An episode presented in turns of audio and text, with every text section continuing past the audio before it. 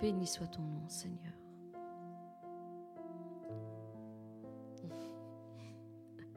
Reçois la gloire, la louange et l'honneur, Seigneur, encore aujourd'hui. Nous nous présentons, Seigneur, devant toi, Seigneur. Seigneur, tel que nous sommes. Encore aujourd'hui, Seigneur, nous sommes conscients, Seigneur, que tu vas parler à nos cœurs, Seigneur. Et nous te disons déjà merci pour tout ce que tu vas nous faire comprendre, Seigneur, pour tout ce que tu vas nous donner. Seigneur, mais nous aussi, nous voulons commencer par te donner notre louange, le parfum qui s'élève, Seigneur, devant le trône de ta grâce. Seigneur, reçois favorablement l'expression de nos lèvres, Seigneur, encore aujourd'hui, l'expression de nos cœurs qui chantent à toi qui es le roi des rois et le Seigneur des seigneurs. Reçois, Seigneur, encore aujourd'hui, une louange qui t'est agréable au nom puissant de Jésus-Christ. Amen.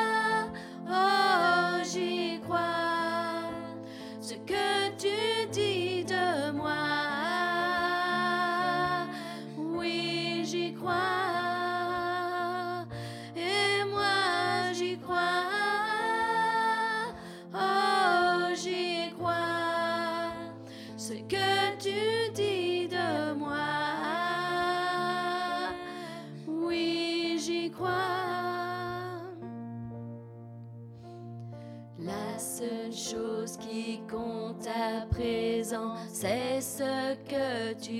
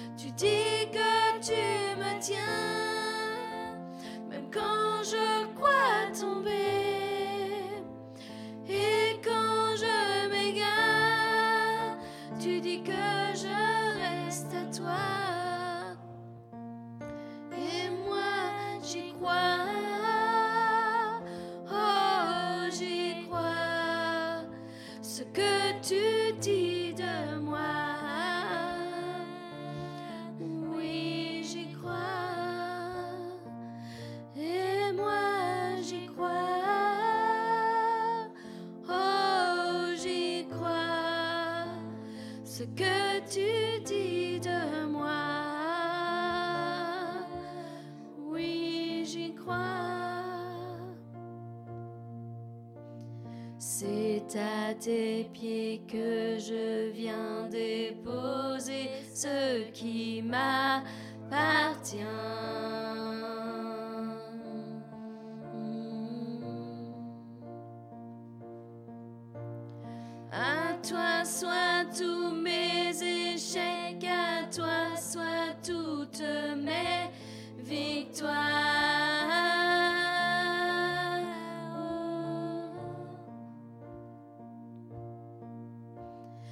C'est à tes pieds que je viens déposer ce qui m'appartient.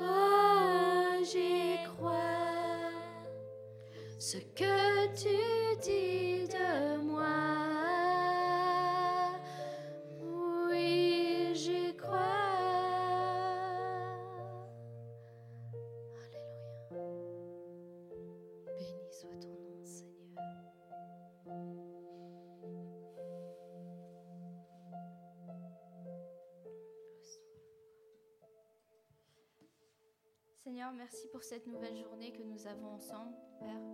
Que tu puisses ouvrir les écluses des cieux sur nos vies aujourd'hui, Père. Que tu puisses relâcher ta parole, Seigneur, que tu as à nous donner, Seigneur. Et relâche ta gloire, Seigneur, sur nous, Père. Et euh, nous voulons vraiment te remercier, Seigneur, pour euh, toutes ces choses que tu as faites. Tu feras encore, Seigneur, dans nos vies, Seigneur. Et euh, merci parce que nous voulons voir, Seigneur, qui tu es réellement, Seigneur.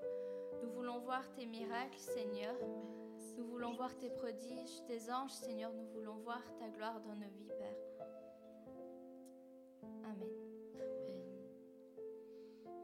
Amen.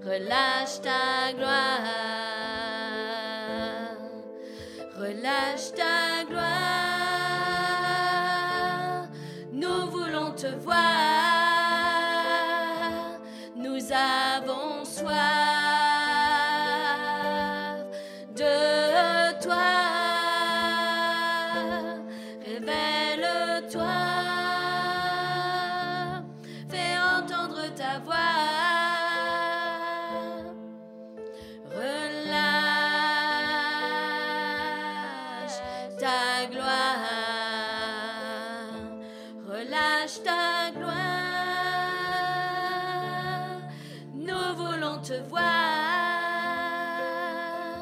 Nous avons soif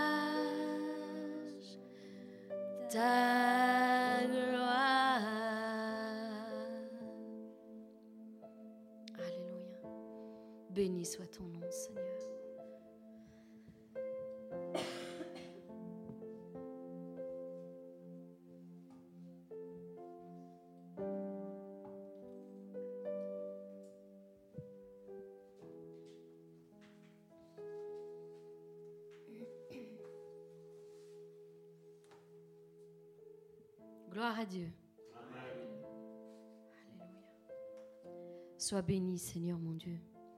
Merci encore pour toutes les merveilles que tu fais dans nos vies. Merci, Seigneur, encore aujourd'hui pour les bons comme pour les mauvais moments, Seigneur. Parce que là aussi, nous te rendrons toute la gloire, toute la louange et toute l'honneur. Parce que nous savons, nous avons appris que c'est même au travers des mauvaises périodes dans nos vies, c'est dans ces moments-là, c'est précisément dans ces moments-là, Seigneur, que tu te révèles encore plus et que tu nous révèles surtout qui nous sommes avec toi, Seigneur. Nous voulons poursuivre cette exhortation qui disait il faut être, il faut être brisé pour resplendir. Il faut être brisé pour resplendir. Je sais que il n'y a pas beaucoup de gens qui aiment entendre ce genre de choses. Et ce ne sont pas des paroles en l'air, nous pouvons le constater. Quand je mets des paroles d'exhortation, de foi, d'encouragement sur euh, mon mur euh, YouTube, je vois qu'il y a une multitude de personnes qui m'aiment, qui mettent j'aime, qui sont encouragées, boostées. Mais quand je parle du brisement, quand je parle précisément du brisement, il y a un dixième de personnes qui mettent des, j'aime à ce genre de, de paroles d'exhortation. Et pourtant, et pourtant, c'est le chemin par lequel nous devons passer. Et tant que nous ne comprenons pas la portée de ces choses, nous ne pourrons pas passer à l'étape supérieure. Un véritable ministère est éprouvé, d'une manière ou d'une autre. Il est éprouvé. Et Dieu nous laisse être éprouvés parce qu'il veut notre transformation. Il ne veut pas que nous soyons tels que nous sommes lorsque nous l'avons accepté dans notre vie. Il ne veut pas que nous restions il veut pas que nous restions éternellement des bébés spirituellement, il veut que nous croissions, que nous gagnions en maturité et que nous accomplissions notre destinée. Chaque coup que nous subissons, Dieu nous fortifie pour que nous lui ressemblions davantage. Après tout, n'est-ce pas le chemin par lequel il est passé? Il a lui-même subi ce châtiment sur cette terre pour pouvoir resplendir dans la gloire. Il nous a dit dans Luc 23 au verset 31, ce qu'ils ont fait au bois vert, pourquoi ne le ferait-il pas au bois sec? C'est le chemin par lequel nous devons passer, mes bien-aimés. C'est le chemin qui mène vers la gloire, vers l'accomplissement de notre destinée. Une destinée qui peut changer et bouleverser une multitude de générations. Car Dieu veut s'utiliser de chacun d'entre nous. Ça, c'est sa pensée. Maintenant, c'est à nous à nous aligner avec sa pensée, avec ses desseins, pour pouvoir y arriver. Oui, mais bien aimé, il faut donc être brisé pour pouvoir resplendir. Les lois du ciel sont ainsi faites elles sont, par leur nature divine, l'inverse des lois qui régissent la nature humaine ici-bas. Nous devons accepter d'être transformés pour acquérir la plénitude du caractère de Christ. Nous devons accepter de tout perdre pour recevoir davantage de la main de Dieu. Nous devons accepter de nous dépouiller pour pouvoir se revêtir de la nouvelle nature en Christ. Nous devons accepter de donner pour recevoir. Nous devons accepter de pardonner pour être pardonnés. Nous devons accepter de devenir des enfants dans l'âme pour pouvoir recevoir en héritage le royaume en tant qu'adultes.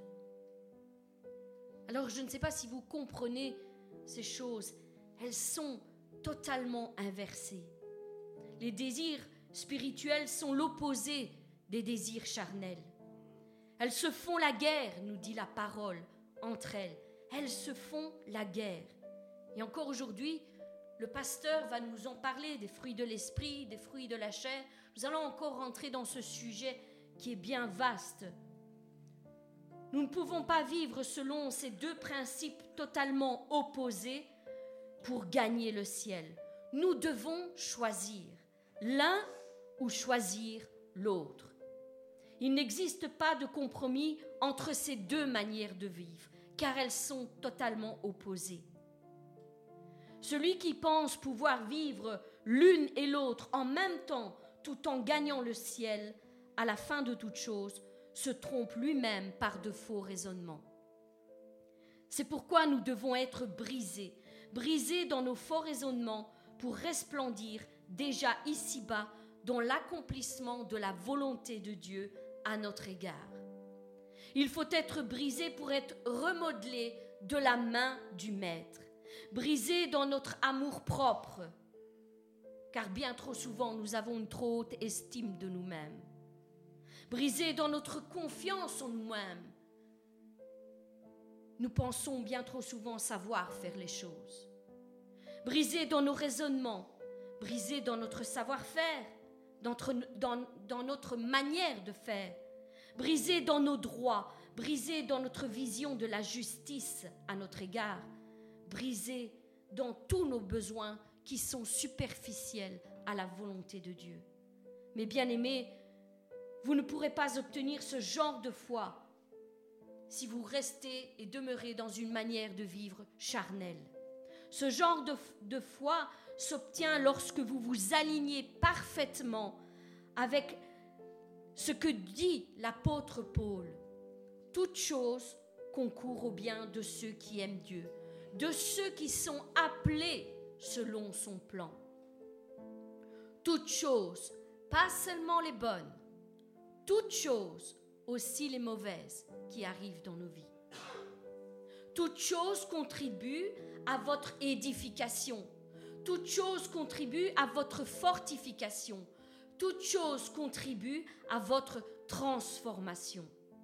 Oui, Dieu travaille pour votre bien en faisant concourir toutes choses en votre faveur, même lorsque vous ne vous sentez pas bien, même lorsque vous ne ressentez pas sa présence. Dieu travaille toujours en nous. Dieu travaille pour votre bien même lorsque les larmes coulent sur votre visage. Dieu travaille pour votre bien même lorsque vous n'arrivez pas à dormir et que vous vous réveillez à 3 heures du matin par exemple. Mais pour cela, il vous faut croire. Il vous faut croire que toute chose concourt à votre bien. Reprenons l'exemple qui illustre vraiment bien cette symbolique. L'exemple du vin. C'est en cueillant les raisins et en l'écrasant sous une forte pression que l'on peut voir le vin naître. Et c'est en pressant ce raisin de tous côtés qu'il donne le meilleur de lui pour devenir un vin d'exception. Vous devez donc comprendre que la pression que vous subissez dans vos vies prouve la réalité de son appel sur vos vies. Une vie qui n'est pas éprouvée doit se poser des questions. Parce que tout appel de Dieu concret doit subir une pression à un moment ou l'autre.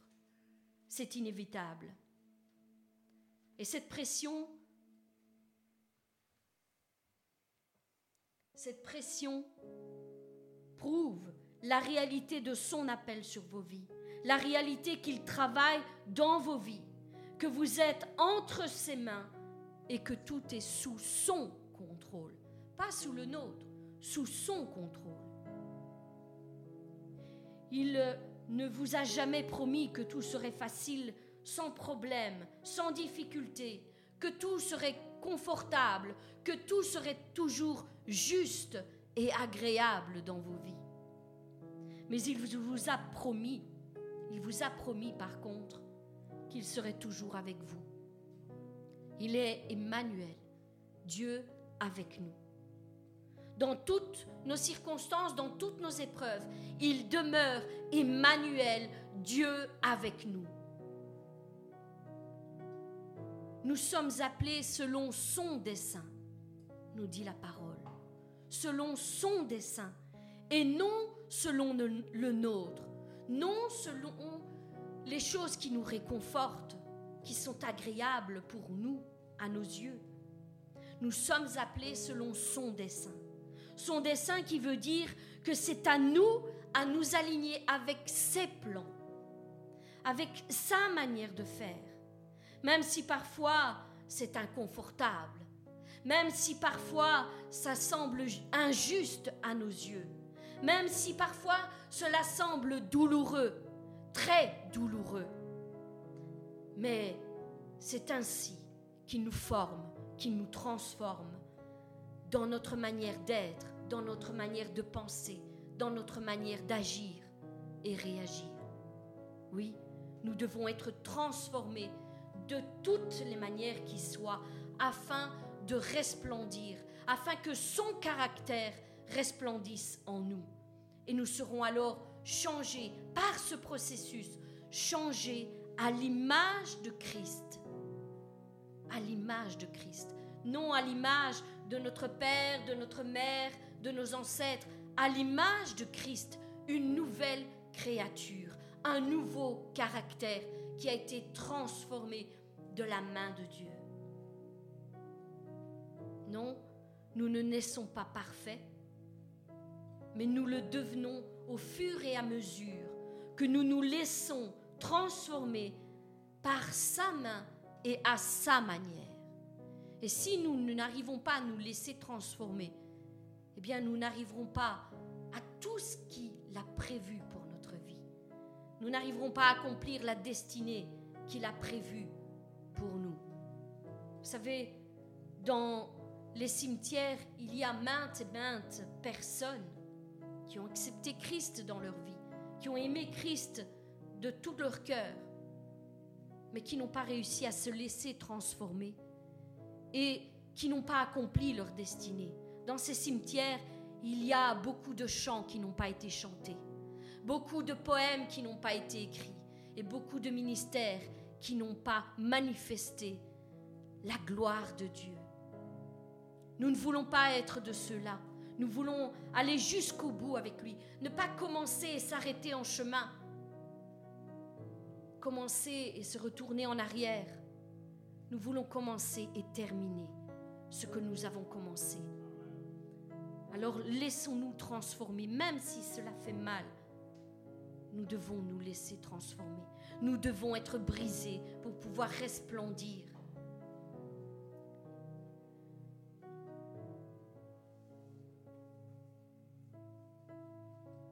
C'est le processus. Il n'y a pas d'autre voie, il n'y a pas d'autre chemin. C'est le processus. Alors, apprenons les leçons qu'il nous donne en chemin afin que nous puissions atteindre notre destinée au plus vite. Cessons de tourner en rond inlassablement dans les mêmes manières de faire, dans les mêmes manières d'aborder les choses, dans les mêmes manières d'aborder nos épreuves et nos difficultés, avec des plaintes. Cessons de tourner autour des mêmes montagnes. Soyons obéissants et malléables entre ses mains parce que nous avons tout à gagner, tout, tout à gagner. Dieu n'est pas venu dans notre vie pour nous apporter le bien-être et le confort, l'absence totale d'épreuves, de combats. Il n'est pas venu nous apporter la joie totale dans tout ce qui est matériel. Non, ce n'est pas la voie qu'il nous a destinée. Dieu est souverain en toutes choses et sa volonté est bien souvent dérangeante, dérangeante à nos yeux. Elle nous apporte des incompréhensions. Elle nous fait sortir bien souvent de notre petite zone de confort que nous nous sommes créés tout au long de notre vie. Bien souvent, sa volonté est perturbatrice. Sa volonté est inconfortable. Sa volonté est dérangeante, irrationnelle, incompréhensible à nos yeux. Elle vient chambouler nos raisonnements et bousculer nos habitudes. Vous savez, toutes celles qu'on s'est créées et qu'on a mis en place, et qu'on ne veut que personne ne bouge. Lui, il vient et il vient déranger toutes choses. Il vient briser toutes choses, toutes ses habitudes. Il brisera tout ce qui a à briser pour nous aligner avec sa volonté, avec son plan pour notre vie. Parfois même, sa volonté nous semble destructrice. Elle fait tellement mal qu'on pourrait même venir à dire à Dieu, mais Seigneur, pourquoi? Pourquoi toute cette souffrance?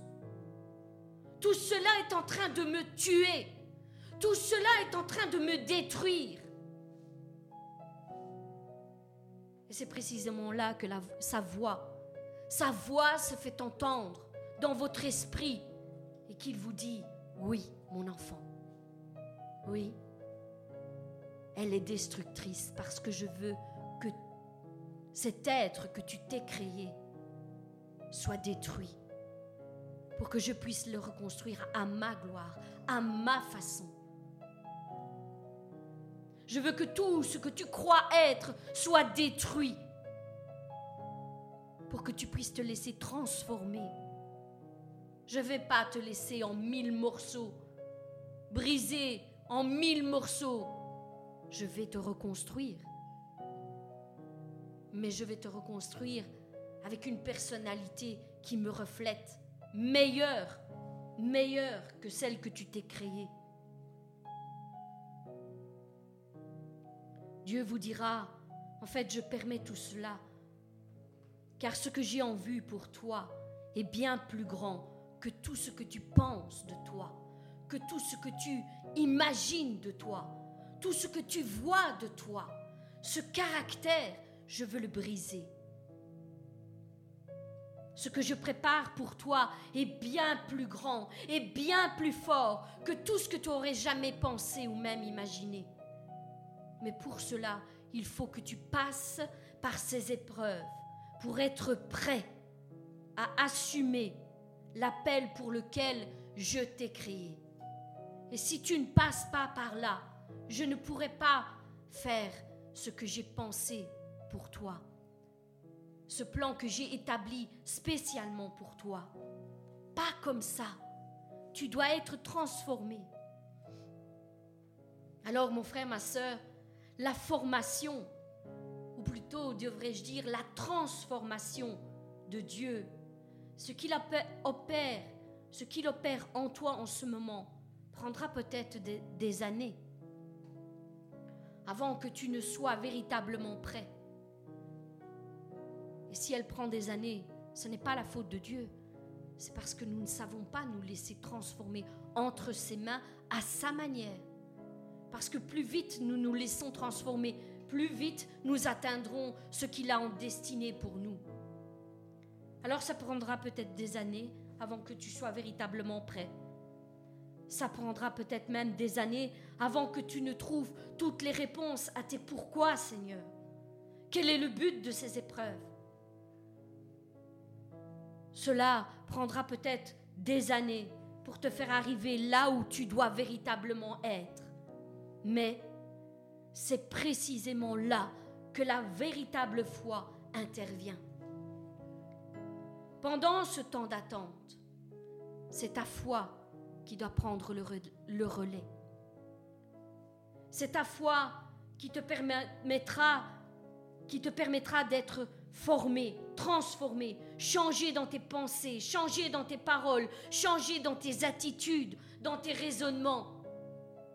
C'est précisément là que la foi se tient debout. Elle se tient debout précisément entre votre compréhension et votre incompréhension. C'est là que votre foi se tient debout. C'est à ce moment-là qu'il faut s'accrocher de toutes ses forces à sa foi, à votre force de croire au-delà des apparences, de croire que ce qu'il a dit, il va l'accomplir. C'est cette position-là que nous devons prendre, tenir jusqu'au bout. Ce qu'il a dit, il va l'accomplir. Même si je ne comprends pas tout, ce qu'il a dit, il va l'accomplir. La foi intervient précisément pendant la traversée de la tempête. Ni avant ni après, mais pendant la traversée de la tempête. Pendant que l'ouragan, pendant que le tsunami, s'abat de, de plein fouet sur votre vie, c'est là que tu as besoin de la véritable foi qui peut faire face à n'importe quoi, car elle a été éprouvée, éprouvée comme l'or au milieu de la fournaise. Et c'est alors qu'elle prouvera, elle prouvera à ton Dieu qu'elle peut désormais tenir ferme à n'importe quelle épreuve.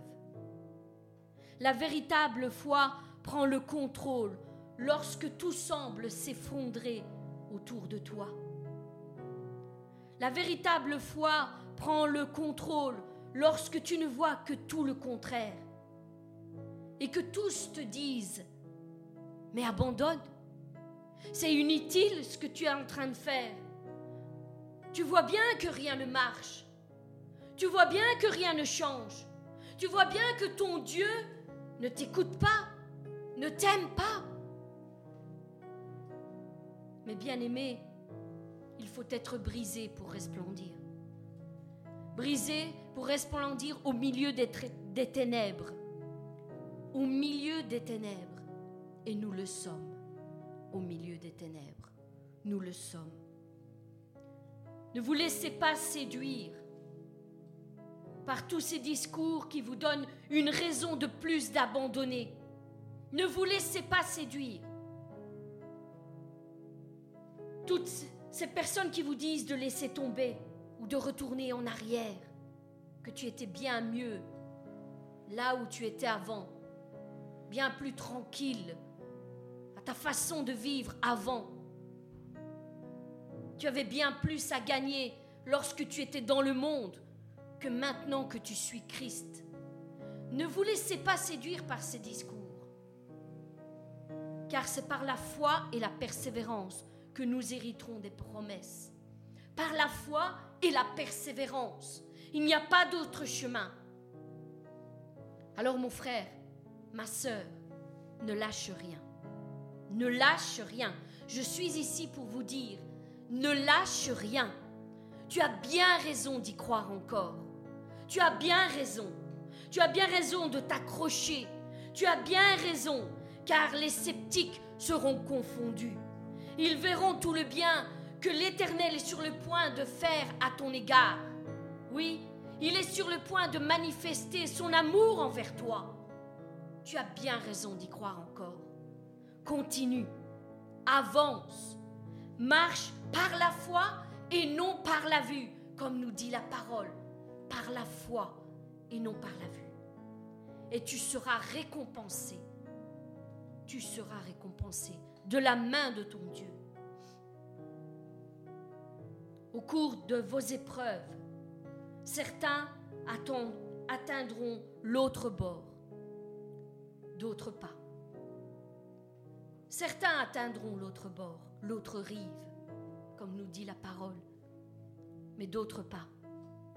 Certains seront même sur des bateaux peut-être complètement chamboulés, maltraités par les vents contraires, ou même sur des morceaux de bateaux complètement brisés, s'accrochant pour survivre. Peut-être que tu es dans cette condition. Mais ça, c'est la violence de la foi qui croit et qui reçoit. Ceux qui vont jusqu'au bout sans jamais rien lâcher. Sans jamais rien lâcher. Oui, ils atteindront l'autre rive et ils verront la gloire de Dieu comme jamais auparavant se lever sur leur vie, se lever sur leur famille, se lever sur leurs enfants, sur leurs conjoints, se lever sur leur ville, sur leur pays. Ceux qui auront tenu, ceux qui auront tenu jusqu'au bout jusqu'au bout, sans rien lâcher. Alors mon frère, ma sœur, accroche-toi à l'Éternel. Accroche-toi à l'Éternel et garde confiance en lui, car il sait ce qu'il fait. Il sait très bien ce qu'il fait. Et même les épreuves que tu traverses aujourd'hui, qui te semblent si difficiles, concourront à ton bien. Ils concourront à ton bien et tu verras la gloire de Dieu se lever sur ta vie. Tu seras changé. Tu seras transformé. Tu seras équipé pour accomplir l'œuvre de l'Éternel avec force et courage. Tu le, tu le verras de tes yeux et tous le verront de leurs yeux. Tu ne demeureras pas éternellement dans, la, dans cette situation que tu vis aujourd'hui. Tout concourt au bien de ceux qui aiment Dieu. Tout. Tout concourt à leur bien de ceux qui sont appelés. Et j'espère que vous vous sentez appelés par l'Éternel. parce que Dieu ne cesse de chercher ses enfants. Il les cherche, il les trouve, il les appelle, il les forme, transforme pour accomplir quelque chose. Alors mon frère, ma soeur, ce que je te dis aujourd'hui, c'est ne passe pas à côté de ton appel. Ne te fais pas voler ta couronne. Ne te fais pas voler ta destinée. Ne te fais pas voler ta bénédiction par celui qui rôde inlassablement autour des enfants de Dieu pour les faire tomber, pour les faire chuter, pour les faire abandonner, pour les décourager. Ne te laisse pas voler ta bénédiction. Va jusqu'au bout et accomplis la mission pour laquelle Dieu t'a appelé. Accomplis cela. Ne ferme pas les yeux sur cette terre sans avoir accompli ce que Dieu avait prévu pour toi, mon frère, ma soeur. Parce qu'il y a quelqu'un qui a besoin de toi, besoin de tout ce que tu vas lui apporter pour que lui-même soit transformé et lui-même accomplisse sa destinée en Christ. Ta destinée dépend, la destinée de quelqu'un dépend de la tienne, mon frère, ma soeur. Alors ne ferme pas les yeux avant d'avoir accompli la véritable destinée que Dieu avait pour toi. Je prie afin que Dieu te relève là où tu es tombé, qu'il te reconstruise là où tu as été brisé, qu'il te restaure de toutes ces blessures du passé. Il est temps de fermer ce livre du passé et d'ouvrir une nouvelle page, un nouveau chapitre de ton histoire avec Christ. Il est, il est temps d'écrire cette nouvelle histoire. Alors aligne-toi avec ce que Dieu a en réserve pour toi. Vois tes épreuves et tes difficultés d'une manière différente maintenant. Non pas comme un, nouveau, nouveau problème, une nouvelle épreuve, un nouveau défi, un nouveau combat, une nouvelle occasion de pleurer. Vois-les d'une autre manière, avec les yeux de Christ, qui lui dit, je le permets, parce que tu vas être transformé au travers cette épreuve. Parce que ta joie va resplendir au travers cette épreuve, parce que tu vas voir ce que tu es capable avec moi. C'est une nouvelle occasion que je te donne d'être formé, transformé pour arriver là où je te veux.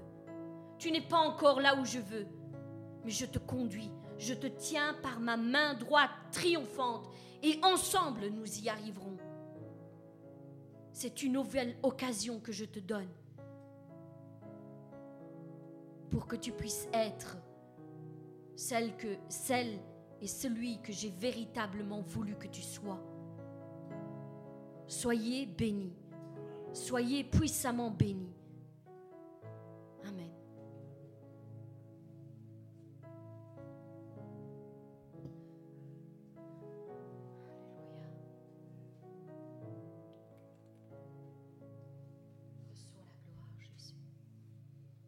Béni soit ton nom.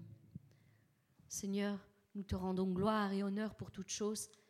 Nous nous attendons, Seigneur, à ce que tu parles encore à nos cœurs, encore au travers ton serviteur. Bénis-le puissamment, que ton esprit descende sur lui, le saisisse et qu'il puisse parler à notre cœur de la manière dont toi tu l'aurais fait, Seigneur. Et que nous qui sommes ici, nous puissions avoir un cœur tourné vers toi une terre bien préparée pour accueillir la semence que tu vas nous donner. Au nom de Jésus. Amen.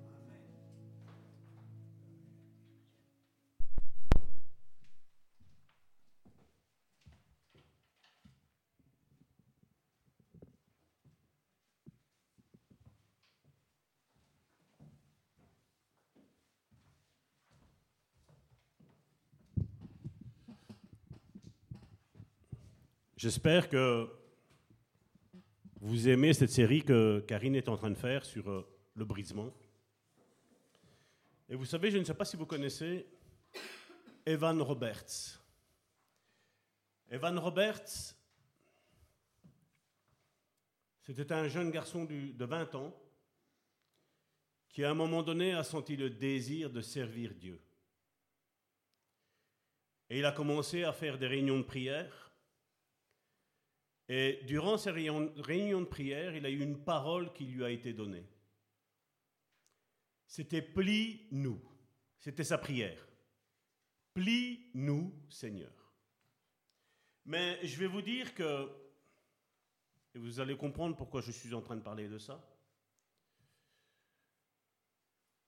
Je ne sais pas combien d'entre vous ont entendu ce Evan Roberts, qui il est. Je vais vous dire, c'est le fondateur de cette église avec en son sein les cinq ministères. L'église qu'on appelle apostolique. Je dis bien qu'on appelle apostolique, pour moi elle est, biblique, Éphésiens chapitre 4, verset 11 nous en parle de cinq ministères. 1 Corinthiens chapitre 12, verset 28 nous parle de bien plus que cinq ministères. Mais on voit que c'est toute une église qui se réunit et c'est toute une église qui œuvre pour une vision commune.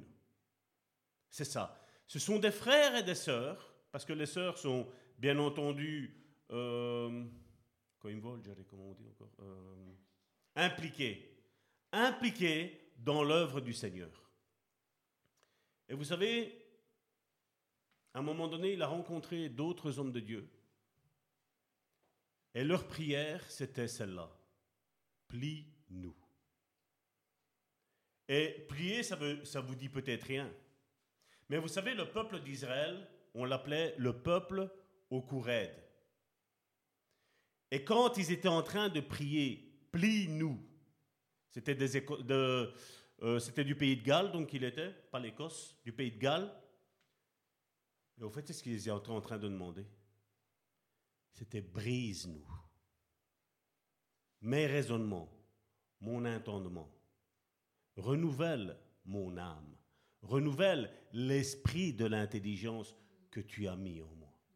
Et vous savez, de ça est né un mouvement qui a duré plus ou moins quatre ans où il y a eu un grand réveil. Mais malheureusement, comme je vous ai dit, vous savez, jamais étudié les réveils.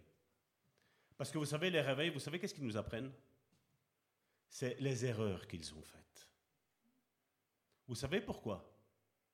Pour pas que les générations d'après les reproduisent. Et c'est important d'étudier ça. Non pas pour les juger, non pas pour les critiquer, parce que c'était plus ou moins en l'an 1900, il n'y avait pas toute la connaissance qu'on pourrait avoir aujourd'hui. Mais je vais vous dire, il y a une bonne connaissance qui est minime. Mais il y a une énorme connaissance qui est majoritaire et qui est complètement erronée face à la parole de Dieu. On prend des, on prend des versets, je ne dis pas le contraire, c'est des versets bibliques, mais seulement ils sont pris hors contexte. Et vous savez, dans, cette étude que nous sommes en train de faire sur le fruit de l'esprit, j'ai longuement, ces dernières semaines, j'ai longuement euh, eu à parler avec le Saint-Esprit, parce que je ne savais pas si après cette série, j'allais parler du domaine que j'ai en tête entre le fruit de l'esprit et le fruit de la chair. Et je crois qu'on va le faire dans, les jeudis. Les jeudis, quand nous faisons notre étude biblique, on va, on va étudier ça. D'ailleurs, je vais dire, je vais essayer, le, pas dans celle-ci, mais vous allez voir qu'au fur et à mesure que le temps va passer, je ne vais plus trop vous parler de cette Bible Louis II. Je vais plutôt vous parler de cette Bible euh, du semeur, la Bible parole de vie, parce que j'ai envie de faire un déclic dans votre vie, mon frère, ma soeur. J'ai envie que vous compreniez, par rapport au verset que vous saviez dans la version Louis II et regardez dans les autres versets, vous allez comprendre qu'il y a, il y a plus que ce qu'on a là. Et on a besoin, mon frère, ma soeur, on a besoin d'être brisé dans nos raisonnements. On a besoin d'être brisé dans notre manière d'être aussi, mon frère, ma soeur. Parce que vous savez, le thème que nous allons parler aujourd'hui, c'est l'amour. Donc, cette série donc, que nous sommes en train de faire, c'est être au service du Seigneur, mais en même temps être au service de son frère et de sa sœur. Parce que, comme je vous l'avais dit, on l'a étudié avec les dons spirituels, euh, les dons spirituels ne sont pas donnés pour la personne, mais ils sont donnés pour les autres. Et je vais te dire aussi que le fruit de l'esprit n'est pas pour toi, mais il est pour les autres. Mais maintenant, il sera pour toi, ou dans, ou dans je vais dire, dans, l'exercice de ton disciple dans, dans ton exercice d'être disciple tu vas te rendre compte que le fait d'avoir une communion avec la parole de Dieu, le fait d'avoir une communion dans la prière avec le Seigneur et non pas avec une religion quelconque ou avoir un semblant de, de, vie, de prière, tu verras qu'il y a un changement qui se produit. Et ça va te donner envie, mon frère, ma soeur, d'être encore plus au contact avec le Seigneur. Parce que tu sais que le Seigneur, il va se calquer à ta vie, mon frère, ma soeur. Et c'est le but de, de, de, ces études que nous sommes en train de faire entre l'amour ici aujourd'hui au service du Seigneur, mais aussi au service de l'Église et de nos frères et de nos sœurs. Et Galates chapitre 5 du verset 22 à 23, et là je l'ai pris dans la version Bible du semeur. Il nous dit, mais le fruit de l'esprit, c'est l'amour. Regarde ton frère et ta sœur et dis-lui, la première racine du fruit de l'esprit, c'est l'amour. Rappelez-vous ce qu'il est dit, tout passera, mais l'amour ne passera jamais. Parce que Dieu est amour. Et je refuse de croire que quelqu'un qui se prétend être disciple de Christ n'est pas l'amour. Mais il faut comprendre qu'il y a une différence entre l'amour divin et l'amour que ce monde nous donne. Je tiens à vous rappeler encore une fois que Galates chapitre 5 verset 22 nous parle du fruit de l'esprit et Galates chapitre 5 verset 19 nous parle du fruit de la chair. N'oubliez pas que entre eux, mon frère, ma soeur, il n'y a rien. Et malheureusement, je sais que beaucoup aujourd'hui, s'ils écoutent des prédications basées sur l'âme, basées sur les émotions, vont aller en contradiction complète avec ce que je dis aujourd'hui. Complète. Nous, ce qui nous importe, c'est le fruit de l'esprit. Parce que regardez, comme je vous le dis, ça c'est le fruit de l'esprit. Et avant, c'est le fruit de la chair. Il y a deux chemins. Mais vous et moi, mon frère, ma soeur, nous sommes faits esprit, âme et corps.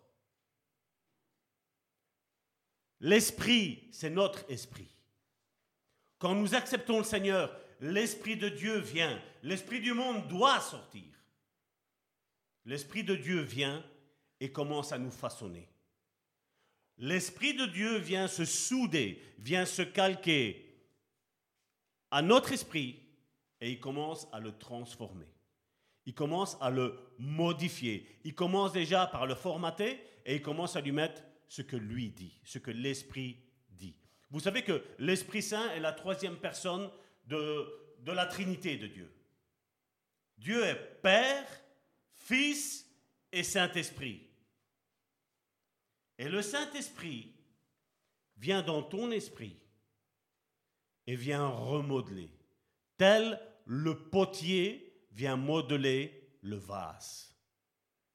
Maintenant, vous et moi, nous avons tous un passé, c'est pas vrai? Un passé qui, pour beaucoup, pour énormément de frères et de sœurs, n'est pas glorieux.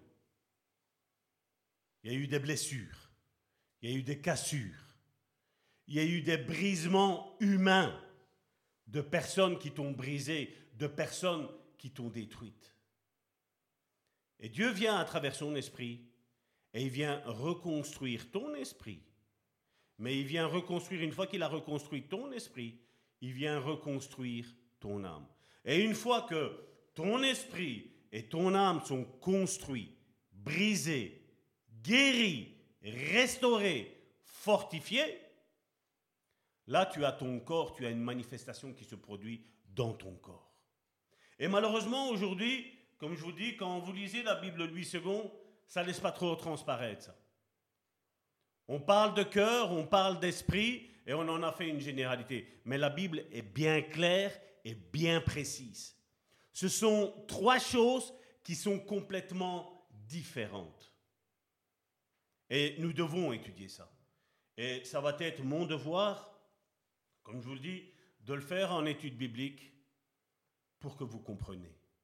Parce qu'aujourd'hui, il est vrai qu'au sein de certaines églises, ils essayent de bien faire, on parle de guérison intérieure. Mais si déjà tu n'arrives pas à distinguer l'esprit de l'âme, Comment tu vas être guéri intérieurement? Parce que ton intérieur, mon frère, ma soeur, c'est ton âme. Mais le centre de ton intérieur, c'est ton esprit. Et c'est ton esprit qui va t'aider avec l'Esprit Saint à guérir dans ton âme. Et on a besoin, malheureusement, on a besoin de comprendre ça. Parce qu'aujourd'hui, malheureusement, beaucoup pensent être guéris, mais ne sont pas guéris. Ils essayent de s'auto-convaincre qu'ils le sont guéris, mais seulement la manifestation du corps montre tout, le contraire. Une personne qui est orgueilleuse, on le sait, et en tant que disciple, on n'aime pas les personnes orgueilleuses. Parce que nous savons que Dieu résiste aux orgueilleux, mais fait grâce aux humbles, c'est pas vrai? Mais seulement, nous devons essayer maintenant, si nous n'aimons pas une personne ou un groupe de personnes qui semblent être orgueilleux, c'est à nous, en tant que plus spirituels, nous devons les redresser.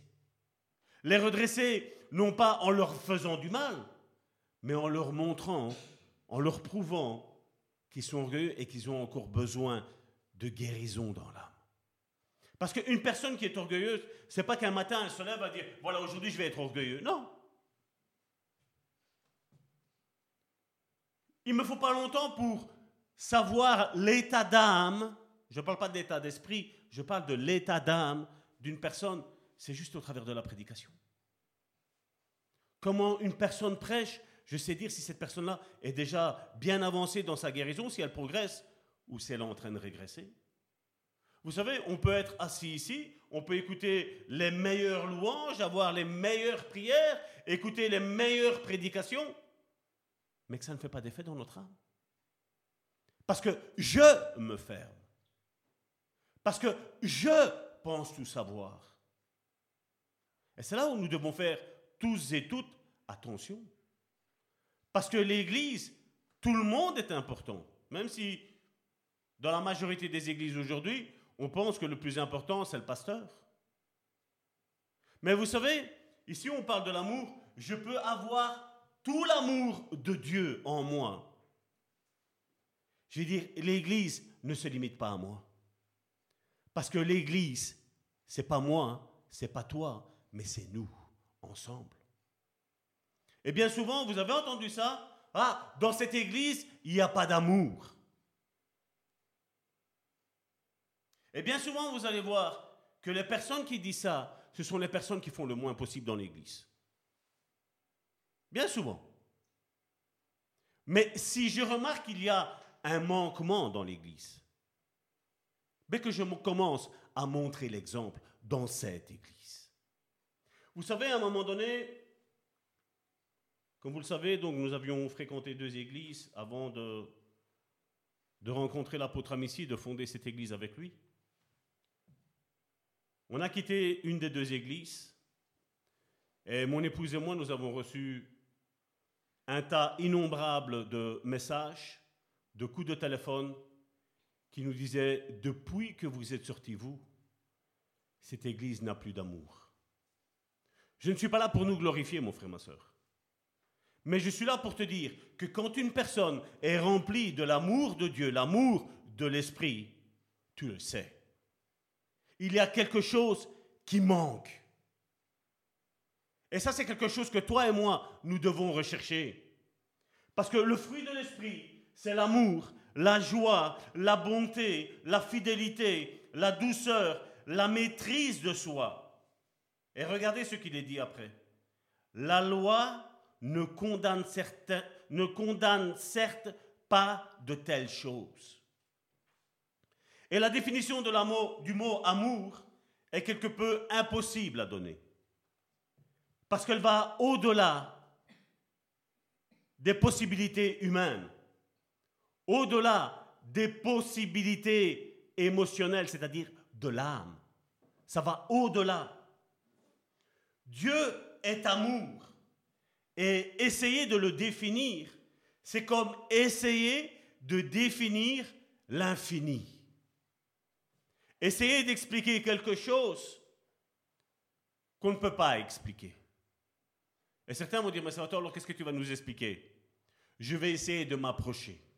Je vais essayer de déclencher dans ton esprit, je ne parle pas dans ton âme ni dans ton corps, mais dans ton esprit, l'amour que toi et moi, nous devons avoir comme je l'ai dit, c'est être au service du Seigneur, la thématique de ce message. Et pour pouvoir le comprendre, nous avons à notre disposition une merveilleuse description que l'apôtre Paul, lorsqu'il écrivit à 1 Corinthiens chapitre 13 que nous allons lire dans la version Louis II, et ça je suis persuadé que tout le monde le connaît par cœur, mais vous savez, le connaître par cœur, ça ne veut pas dire le vivre. Et c'est pour ça qu'on va l'approfondir après dans une autre version. Et regardez ce qu'il est mis. Déjà, la version Louis II nous parle de charité. La charité, ça ne fait pas quelque chose de mendiant. Vous savez, vous êtes en train de, demander votre petite pièce. C'est pour ça que je, n'aime pas trop. Déjà, cette définition, elle est, je sais pas, elle est pauvre pour moi. La charité est patiente. Qui est-ce qui m'a déjà dit que hum, moi, je ne suis pas trop patient? Elle est pleine de bonté. La charité n'est point envieuse. La charité ne se vante point. Elle, ne s'enfle point d'orgueil. Elle ne fait rien de malhonnête. Elle ne cherche point son intérêt. Elle ne s'irrite point. Elle ne soupçonne point le mal. Elle ne se réjouit point de l'injustice. Mais elle se réjouit de la vérité. Au verset 7, elle excuse tout, elle croit tout, elle espère tout, elle supporte tout.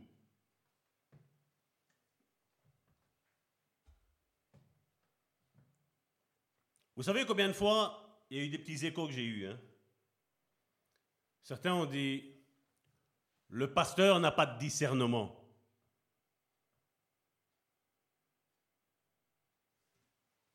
Je vais te dire, l'amour de Dieu excuse tout, croit tout, espère tout, supporte tout. Quand tu auras, mon frère et ma soeur, cet amour, les gens vont te prendre pour un faible. Les gens vont te prendre pour quelqu'un de naïf. Mais je vais te dire que la définition de l'apôtre Paul, en définitive, dans sa finalité, elle dit l'amour de Dieu, il excuse tout. Elle croit tout. Elle supporte tout. Et elle espère tout. Excusez-moi, j'ai oublié. Avoir l'amour de Dieu, mon frère, ma soeur, ce n'est pas une faiblesse. Avoir l'amour de Dieu, c'est une force, c'est une puissance. Parce que l'esprit est une personne, mais l'esprit est force et puissance. Et rien ne saurait résister à l'amour de Dieu, mon frère, ma soeur. Rien. Parce que l'amour de Dieu est comme cette, euh, cette pompe à eau qui va éteindre une maison en feu, mon frère, ma soeur. Toi et moi, quand tu as l'amour de Dieu, tu es comme un pompier spirituel. Tu es un ange pompier. Tu as le ministère de pompier, on va dire. Ça n'existe pas, je paraphrase, hein, mes frères et soeurs, parce que je sais que des fois, après, dans les commentaires, on commence à dire il n'y a pas le ministère de, de pompier dans la Bible. Je paraphrase. Et comme je dis, vous savez, ça, on l'a étudié par cœur. Maintenant, regardez, je vous ai fait, par amour, je vous ai fait un PowerPoint. De cette version parole vivante, comment il décrit l'amour. Et je vais aller exprès tout doucement, parce que j'ai envie que ça pénètre ton esprit, mon esprit, mon frère, ma soeur. Amen. Tu peux mettre le PowerPoint parce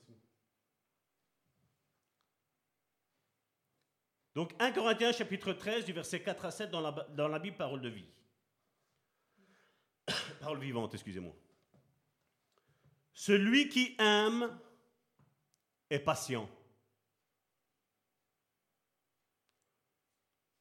Je ne vais pas te dire, si tu vois ton frère impatient, c'est qu'il n'a pas l'amour de Dieu. Je veux parler à chacun d'entre nous. Ça, c'est pour Salvatore. Ça, c'est pour toi, pour chacun d'entre nous. Je ne regarde pas qui est à côté de moi. Je suis seul, face à face avec Dieu. J'analyse ma vie. Je fais, la Bible nous dit, hein, de s'examiner soi-même. Je n'ai pas examiné la vie de mon frère et de ma soeur, mais on va, se diriger vers cet amour divin. Celui qui aime est patient. Il sait, regardez, hein, j'ai souligné patient, il sait attendre.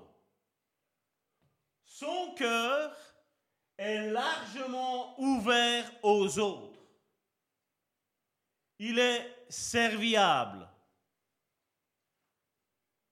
plein de bonté et de bienveillance.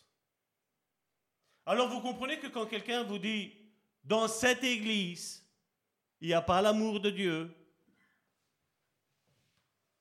quand la personne vous dit ça, analysez un petit peu ça. Ce n'est que le début. Hein. Vous allez voir comme ça va descendre en profondeur. Verset suivant.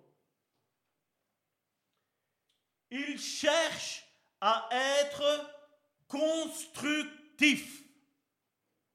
Quand je dis dans cette église, il n'y a pas l'amour, dites-moi où je suis constructif. Quand Salvatore dit de toi, tu n'as pas l'amour, où je suis constructif. Et se plaît à faire du bien aux autres. L'amour vrai n'est pas L'amour vrai n'est pas possessif. Vous avez jamais rencontré des personnes qui sont comme ça? Gare si tu vas faire du bien à l'autre. C'est à moi que tu dois faire du bien. Je vais te dire que la personne qui agit comme ça n'a pas l'amour de Dieu encore.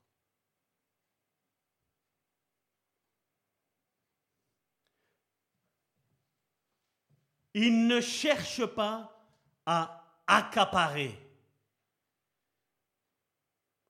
Il est libre de toute envie. Il ne connaît pas la jalousie. Lorsqu'on aime, aïe. Lorsqu'on aime, on ne cherche pas à se faire valoir. On n'agit pas de manière présomptueuse. Celui qui se rengorge, et c'est une parole qui est assez difficile, donc j'ai été chercher la définition, qui se rengorge, ça veut dire faire l'important, adopter une attitude orgueilleuse. Celui qui se rengorge s'étale et s'enfle d'orgueil. Et qu'est-ce qu'il est mis ici?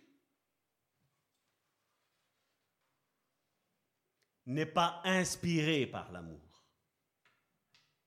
On parle bien, entendu de l'amour de Dieu. Hein. Aimer, c'est aussi se conduire avec droiture et tact.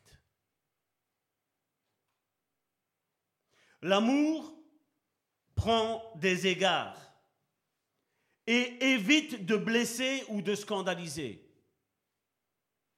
Il n'est pas dédaigneux. Celui qui aime ne saurait agir à la légère ou commettre des actes inconvenants. Et ça, c'est ce que je vais vous dire, le gros du gros de la définition de l'amour divin. Aimer,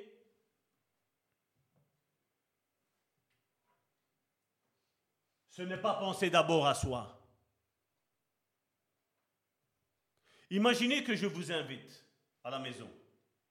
Et je prends une tarte, on n'est que vous et moi.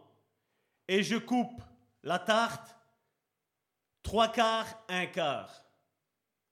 Et je te donne le quart. Et moi, tu me vois manger le trois quarts. C'est ce qu'on voit malheureusement. La plus grosse part pour moi. Qu'est-ce que moi, je vais avoir? Aimer, ce n'est pas penser d'abord à soi. Chercher son propre intérêt. Insister sur ses droits. Je suis pasteur et vous me devez. Vous avez jamais entendu ça? Vous devez faire. Mais maintenant, il y a aussi des fidèles qui le font aussi, hein, je, ne, je ne dis pas le contraire. Mais généralement, je vais vous donner le gros du gros, on va dire.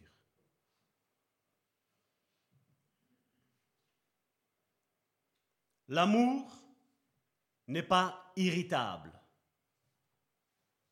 Il ne s'aigrit pas contre les autres. C'est bizarre qu'il précise contre les autres, c'est pas vrai? Vous vous êtes jamais dit ça va tort, tu manques d'amour.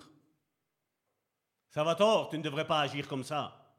On a toujours plus facile à voir ce que l'autre ne fait pas que ce que nous, nous ne faisons pas, c'est pas vrai? Comme il est beaucoup plus facile de voir l'orgueil chez l'autre chez soi. Il n'est pas susceptible. Ah, moi je peux jouer avec toi, mais toi ne joues pas avec moi. Hein.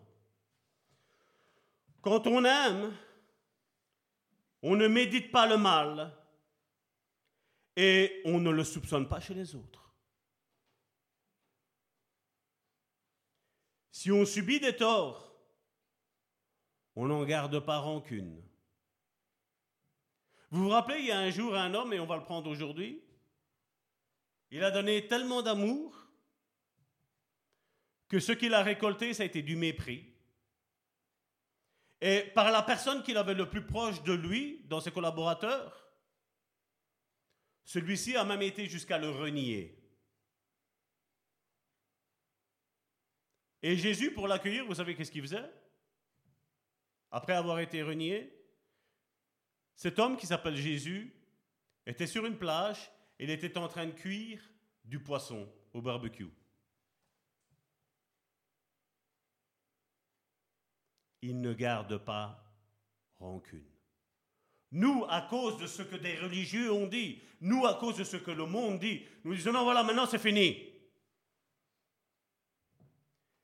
Qu'est-ce qui est pire que d'être renié, mon frère, ma soeur Dites-moi. Qu'est-ce qui est pire d'être jugé de quelque chose qu'il n'a pas fait? Eh bien, Jésus a montré, a démontré cet amour. Le fruit de l'esprit, ce n'est rien d'autre que le caractère que Christ a manifesté sur cette terre pendant son ministère de trois ans et demi, mais aussi de son âge zéro jusqu'à ses 33 ans et demi. Il a manifesté ça. Et l'apôtre Paul a eu la révélation que Jésus était revêtu, revêtu au-dessus du Saint-Esprit et dit maintenant, mes frères et mes sœurs, vous allez reconnaître ceux qui appartiennent vraiment à Christ par ça, par cet amour qui doit être présent. Et si tu te dis qu'il y a du travail dans ta vie, je vais te dire, il y a aussi du travail dans ma vie. Ne tombe pas dans la culpabilité, c'est un, cheminement qu'on doit avoir. Mais comme je dis, il faut avoir la volonté de vouloir être changé par le Seigneur. Le caractère de Christ doit transparaître dans ma vie. Quelque part, quand vous me regardez, vous devez voir le Christ vivre dans ma vie. L'apôtre Paul l'a dit, ce n'est plus moi qui vis, c'est Christ qui vit en moi. Quelque part, qu'est-ce qu'il est en train de dire? Ma chair ne vit plus, je ne suis pas, je ne vis plus par mon état émotionnel ou par mon état charnel, mais je vis par l'esprit. Mon esprit maintenant, c'est identifié à l'esprit de Dieu. Ils ne font plus que un. Et maintenant, je fais calmer mes émotions. Je n'ai plus d'émotions. Je n'ai plus aucune prétention que les autres doivent me faire.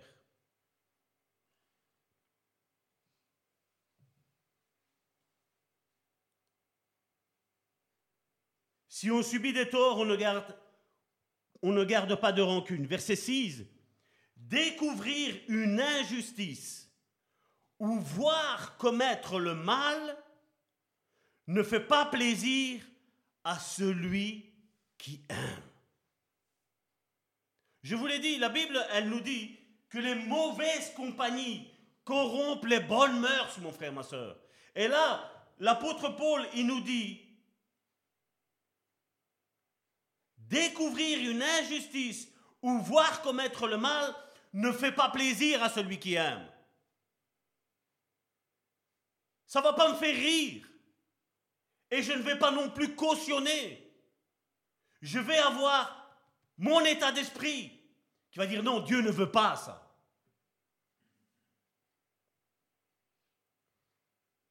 Il se place du côté de la vérité. Combien de fois j'ai vu certains pasteurs, malheureusement, défendre leur épouse, défendre leurs enfants quand une injustice a été commise vis-à-vis de quelqu'un. Vous savez, quand on est ici, il n'y a pas de mari, il n'y a pas de cousin, il n'y a pas de frère, il n'y a pas de sœur charnelle, biologique. On est tous frères, tous sœurs. On, fait tous partie de la même famille. Et l'amour de Dieu ne fait pas de partialité. Si une chose est bonne, elle est bonne. Mais si une chose est mauvaise, elle est mauvaise. Si ma femme me voit commettre une injustice, ma femme a le devoir et a le droit de me dire Salvatore, tu as mal agi. Et si j'ai mal agi, même que je suis pasteur, je dois venir ici et je dois demander pardon à l'église et surtout à la personne en qui j'ai fait du mal. C'est pas parce que je suis pasteur que je suis au-dessus de toutes les lois. Et la même chose pour tout le monde, hein, mon frère, ma soeur. Je parle des pasteurs parce que généralement, c'est eux qui sont visés, donc je me vise. Il n'y a pas de souci. Je n'ai pas de problème avec ça. Mais c'est un comportement que nous devons avoir. Une église sainte et irrépréhensible, c'est comme ça qu'elle agit. On sait bénir, mais on sait, on sait aussi reprendre. Il se place du côté de la vérité et se réjouit lorsqu'elle triomphe. À cet exemple, je voudrais vous prendre. Vous avez vu l'exemple de Pierre? Pierre le renie. Jésus avait dit auparavant, il avait dit que celui qui le renierait devant les hommes, Jésus le reniera. Mais Jésus ne l'a pas renié, c'est pas vrai? Vous êtes au courant? Mais regardez avec Judas. Regardez dans c'est dans Jean chapitre 6 aux alentours du verset 60, 66, dans, dans ces histoires-là, à un moment donné, la plupart des disciples, en entendant la prédication de Jésus, ils s'en vont. Vous avez vu Jésus aller les chercher? Vous avez vu Jésus courir après eux, et nous, bien souvent, quand un membre de l'Église part, on dit oh, ben, Le pasteur ne vient pas me voir, le pasteur ne vient pas me visiter. Mais si l'amour de Dieu n'est pas là, je suis pasteur des véritables disciples de Jésus-Christ. Je ne suis pas pasteur, comme j'ai dit une fois à, quelqu'un, je ne suis pas pasteur de. C'est pas parce que je suis pasteur que je suis pasteur de tout le monde.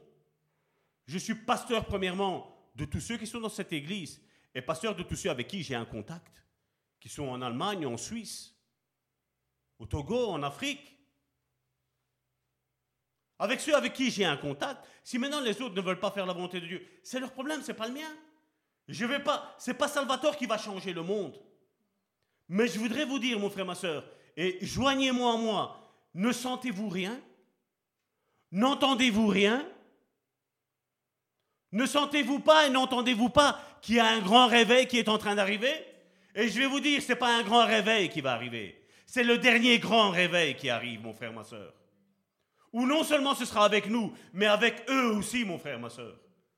Avec d'autres églises, peut-être qui ne connaissent pas le bon samaritain. Dieu va faire quelque chose, mon frère, ma soeur. Il y a un bruit que j'entends. Il y a une odeur que je sens, mon frère, ma soeur. Où Dieu est en train de rétablir la vérité, mon frère, ma soeur. Et si nous ne nous préparons pas, mon frère, ma soeur, si nous ne sommes pas à l'écoute, mon frère, ma soeur, nous allons passer à côté de ce grand réveil. Moi, je ne veux pas y passer, mon frère, ma soeur. Moi, je veux être un acteur. Un acteur et pas un spectateur, mon frère, ma soeur. Un acteur de ce grand réveil, mon frère, ma soeur. Mais je ne peux pas l'être tout seul pour l'église, le, le, bon samaritain. On a besoin de vous, mon frère, ma soeur. De chacun d'entre vous. Au verset 7, l'amour couvre tout. Combien de fois ma femme m'a couvert? Quand j'avais mon sale caractère ou quand j'ai de temps à autre Ça ressurgit, vous savez ça C'est comme une secousse électrique. L'amour couvre tout. Il souffre, il endure et pardonne. Non, moi, ce frère-là, je ne veux plus rien savoir. Il m'a fait trop de mal. Je répète, l'amour souffre, endure et pardonne. Il sait par, passer par-dessus les fautes d'autrui. C'est bizarre qu'on arrive à se pardonner, mais on n'arrive pas à pardonner les autres. C'est pas vrai? C'est plus facile de se pardonner. Avec moi, avec Salvatore, on s'entend bien. Une fois, j'ai entendu un pasteur qui disait, pasteur, il, se nomme pasteur, hein, je ne dis pas qu'il est pasteur. Il disait, moi, tu me mets sur une île déserte, tout seul, je me dispute avec personne. Ça, c'est pas l'amour de Dieu, mon frère, ma soeur. L'amour de Dieu, c'est savoir souffrir, endurer et pardonner. Il y a une épreuve qui va se passer, mon frère, ma soeur, de notre amour. Jésus a dit quelque chose de très important un jour. Il a dit, quand tu invites quelqu'un, n'invite pas les rois, n'invite pas les riches. Invite les pauvres qui ne savent pas te le donner. L'amour du monde, l'amour émotionnel de, l'âme, je vais toujours, toujours préciser pour qu'on comprenne, mais émotionnel, ça veut dire âme. Ça n'a rien à voir avec l'esprit. C'est facile de, donner quelque chose à quelqu'un et après dire, comme ça, il va m'inviter de, nouveau chez lui. Ou je lui donne de l'argent et il va, me, redonner de l'argent. Je lui donne 5 euros et lui va me donner 50 parce que lui, je sais qu'il a bon cœur. Lui, il a l'amour de Dieu, lui. Non, mon frère, ma soeur. L'amour de Dieu, c'est tu donnes et tu n'espères rien en retour. D'ailleurs, je vais te dire un secret. Ne le dites à personne. Il y a juste quelques milliers de personnes qui écoutent, mais ne le dites à personne plus tu donneras de l'amour, mon frère, ma soeur. Et je dis bien dans un premier temps, tu vas recevoir des coups. Tu vas recevoir de la haine, tu vas recevoir des insultes, tu vas recevoir des mensonges, mon frère, ma soeur. Parce que cet amour-là est trop fort pour eux. Cet amour-là, eux ne le comprennent pas, mon frère, ma soeur. Mais toi, mon frère, ma soeur, reste dans l'amour de Dieu. Nous ne faisons pas pour recevoir des acclamations. Nous ne le faisons pas pour recevoir une couronne, mais nous le faisons pour recevoir une couronne d'épines peut-être. Il sait passer par-dessus les fautes d'autrui. Aimer, c'est faire confiance à l'autre et attendre le meilleur de lui. C'est espérer sans faiblir. Vous savez, des fois on dit Ah, mais tu sais, ma vie chrétienne, elle est haut, bas, haut, bas, haut, bas. Ça, c'est l'émotionnel. Quand tu suis tes émotions, ta vie, elle sera haut, bas, haut, bas, haut, bas. Mais quand tu es spirituel, mon frère, ma soeur, tu sais, comme Karine tantôt le disait, que tout concourt au bien de ceux qui aiment Dieu. Et c'est là où, comme je dis, quand, on a ces moments-là, je ne suis pas en train de juger, critiquer ou quoi que ce soit, parce que je suis passé par là, mon frère, ma soeur. Mais quand tu te rends compte que tu as ces hauts et ces bas, mon frère, ma soeur, c'est là que tu dois dire, Esprit Saint, conduis mon esprit dans ces eaux paisibles. Conduis-moi vers un champ verdoyant. Donne-moi à manger. Mets-moi la calme. Mets-moi la paix. Seigneur, conduis-moi dans ta justice. Conduis-moi dans la foi. Que tout concourt au bien de ceux qui aiment Dieu. De ceux qui aiment Dieu. C'est espérer sans, faiblir, sans jamais abandonner. Jamais, Karine l'a dit tantôt, n'abandonne pas mon frère, ma soeur, n'abandonne pas.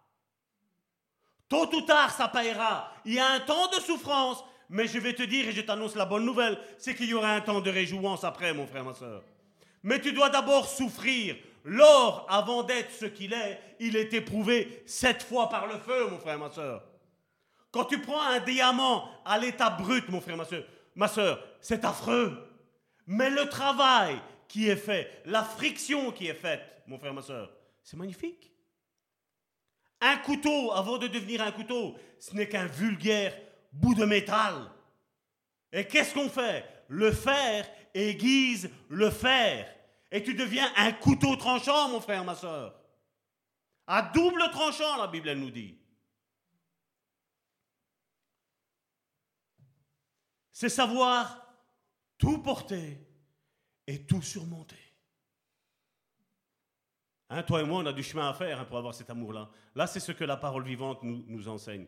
Et je vais vous dire sincèrement, quand on va rechercher le mot grec de amour.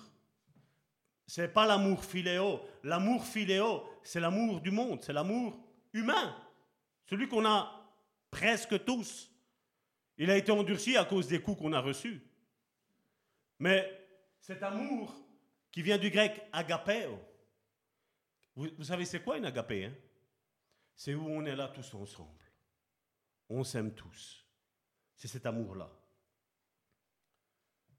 Et donc, bien entendu, je suis tout à fait d'accord avec vous que si on regarde avec des yeux émotionnels, donc, donc de notre âme, et avec des yeux charnels, on se dit waouh, quel travail. On peut même aller jusqu'à se dire c'est impossible. Je vais te dire que ça devient possible, mon frère, ma soeur, à partir du moment où tu es en contact avec Christ.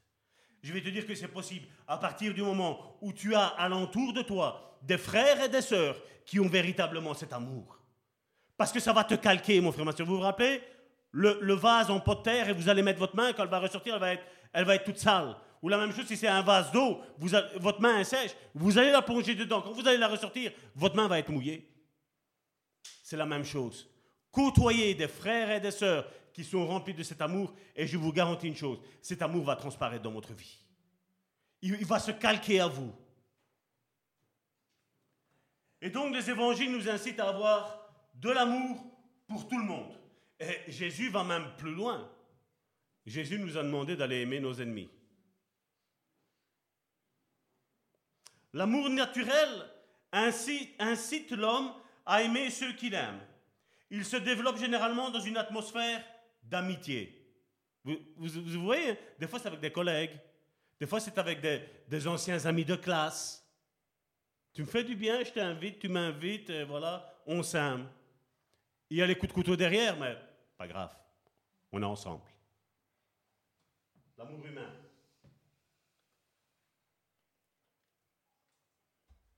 Et l'amour de ce monde, l'amour humain, émotionnel, il se manifeste de, des manifestations mutuelles d'affection. Il est rare que l'amour naturel, je dis bien il est rare, je ne dis pas que c'est impossible, mais je dis, il est rare que l'amour naturel continue à avoir une tolérance passive si de l'autre côté, l'autre est passif. Ça vous est jamais arrivé?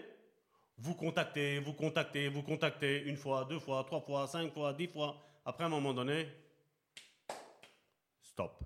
C'est pas vrai? Ça, c'est l'amour humain. L'amour de Dieu, comme je le dis, il va te pousser jusqu'à un certain moment donné. Et à un certain moment donné, tu auras l'autre personne qui va dire Oh, stop, stop. Ou généralement, maintenant, la manière la plus moderne qu'on a, c'est on bloque. J'ai plus de contact. La même chose quand l'autre reste passif, inerte à nos dévouements. Mais dans l'amour divin qui habite dans le disciple du Christ, il y, a, aura une action positive qui conduit à faire le bien même à ceux qui ne le font pas. Tu vas le faire. Tu vas continuer à le faire. Comme je dis, je parle bien de l'amour de Christ. Ne prenez pas cet amour de Christ et allez le faire pour quelqu'un du monde. Vous allez en être déçu, mon frère, ma soeur. Je parle de l'amour entre frères et sœurs qu'on peut manifester. Je ne dis pas qu'il ne faut pas le manifester, parce qu'il y a certaines personnes, comme je disais tantôt, il y a certaines personnes qui, au naturel, ben, ils donnent de l'amour, même s'ils savent qu'ils ne vont rien recevoir. Je peux vous dire et vous certifier une chose, mon frère, ma soeur, c'est que leur esprit est disposé à accepter l'esprit du Seigneur. Mais quelqu'un qui, au final, n'acceptera pas le Seigneur ou l'acceptera d'une manière religieuse, au final, lui, à un moment donné, il stoppe. Et Luc chapitre 23, verset 34, dans la version 8 secondes, nous dit, Jésus dit, Père, pardonne-leur, car ils ne savent pas ce qu'ils font. Ils se partagèrent ses vêtements en tirant au sort. Ce passage, nous le savons qu'il a été tiré quand Jésus était à la croix. Quand Jésus, après son ministère terrestre, n'a pas arrêté de faire du bien. Je crois que toute personne qui n'était pas bien dans sa peau, émotionnellement parlant, ou dans, avait besoin de guérison physique, je crois que Jésus ne disait jamais, Père, est-ce que tu veux le guérir? Jésus voyait une personne avec un besoin et Jésus le faisait. Jésus donnait son amour. Et je vais vous dire, quand tu pries pour quelqu'un qui est malade, mon frère, ma soeur, c'est que tu as une dose d'amour, mon frère, ma soeur. Parce que quelque part, si moi je ne souffre, pas, je parle d'un point de vue humain, qu'est-ce que ça m'importe d'aller prier pour quelqu'un d'autre? Mais quant à l'amour et la compassion de l'autre, mon frère, ma soeur, mais tu y vas, tu le fais. Tu vas être tous les jours en train de prier. Quand tu sais que ton frère et ta soeur passent par un moment dur, même que toi tu es dans la tourmente, tu es dans la tempête, tu vas quand même prier pour lui. Et je vais te dire, c'est justement là que Dieu va agir pour lui et pour toi. Parce que l'amour, mon frère, ma soeur, comme je vous l'ai dit, voyez ce pompier avec cette lance à incendie. On voit ces pompiers qui ont une compassion. Ce sont des gens qui ne connaissent pas. Ils ont juste une adresse. Mais quand ils se déplacent, ils disent, on veut sauver des vies. Et le chrétien, non. Le chrétien qui aurait l'amour de Dieu ne ferait pas ça Je crois que oui. Quand tu as l'amour de Dieu, mon frère, ma soeur, dans ta vie, tu n'y penses pas. C'est surnaturel que ça vient. Ça vient, tu dois faire du bien. Tu dois consoler. Même si tu ne sais pas quoi dire, tu es là, tu es présent. Tu ne restes pas distant. Tu es là. Et tu peux même être distant, mon frère, ma soeur.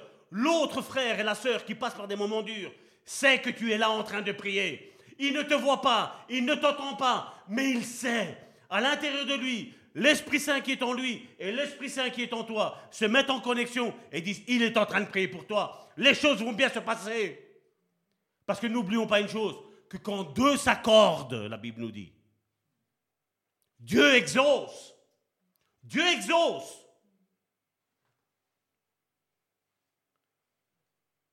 Acte chapitre 7, verset 60. Puis s'étant mis à genoux, il s'écria d'une voix forte, Seigneur, ne leur impute pas ce péché. Et après ces paroles, qu'est-ce qu'il est mis? Il s'endormit.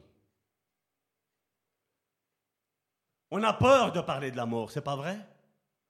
Mais je vais te dire que quand tu as l'amour divin, mon frère, ma soeur, dans ta vie, mon frère, ma soeur, tu ne meurs pas tu t'endors. Tu t'endors pour te réveiller. Et toi et moi, nous ne passerons plus par la mort. Nous nous endormirons un jour peut-être. Ou peut-être ce jour glorieux, et je pense que c'est plus comme ça, nous sommes cette génération où là, il y a les cieux qui vont s'ouvrir, on va entendre la trompette retentir, mon frère, ma soeur, et nous allons nous élever là en haut, mon frère, ma soeur. Nous sommes cette génération de l'enlèvement. Je le vois quand vous entendrez parler de bruit de guerre et de bruit de guerre.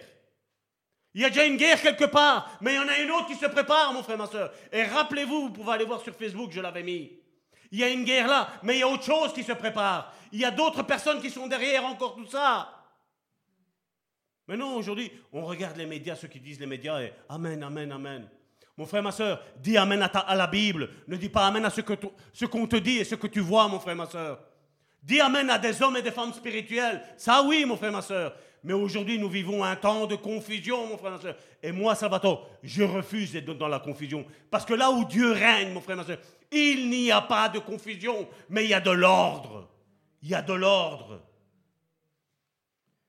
Et pour bien comprendre ce que nous disons jusqu'à présent, Voici l'exemple dont j'en ai déjà parlé de Jésus avec Pierre. Dans Jean chapitre 21, du verset 14 à 19, dans la version Louis II.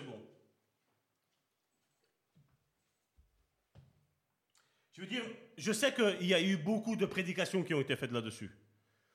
Mais je veux dire, moi, je veux faire ressortir le spirituel de ça. Je ne veux pas aller rechercher l'émotionnel. Je vais aller rechercher le spirituel, mon frère, ma soeur. C'était déjà la troisième fois que Jésus se montrait à ses disciples, depuis qu'il était ressuscité des morts. Après qu'ils eurent mangé, Jésus dit à Simon, et regardez, vous allez comprendre pourquoi il faut regarder dans d'autres versions qu'est-ce qu'il nous est dit. Hein. Après qu'ils eurent mangé, Jésus dit à Simon Pierre, Simon, fils de Jonas, c'était pas Jésus qui avait changé le nom de, Simon, fils de Jonas, en Pierre? Comment Jésus parle? Simon, fils de Jonas. Je ferme la parenthèse. Je vous laisse parler avec le Saint-Esprit. Jésus dit à Simon-Pierre, Simon, fils de Jonas, m'aimes-tu? Là, j'ouvre une parenthèse. Le m'aimes-tu ici, si vous allez regarder dans le verbe grec, il est mis agapeo. Jésus pose une question, il dit, est-ce que tu m'aimes l'amour agapeo? M'aimes-tu plus que ne m'aiment ceux-ci? Jésus est en train de lui demander de comparer son amour par rapport à l'amour que les autres avaient.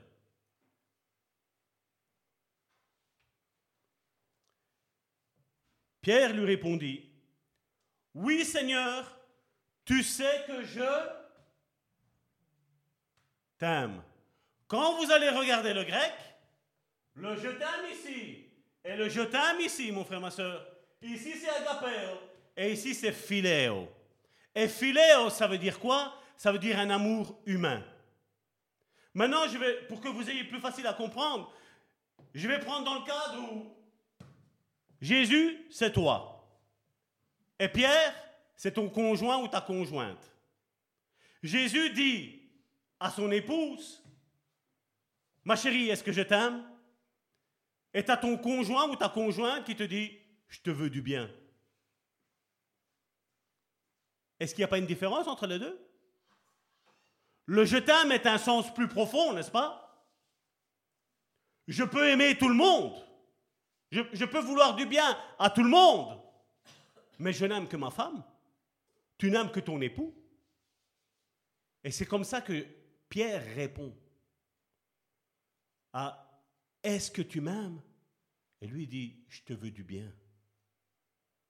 Mais ce qui nous intéresse à toi et à moi, c'est pas qu'on veut faire du bien, c'est qu'on s'aime sincèrement. Qu'on s'aime selon l'amour de Dieu.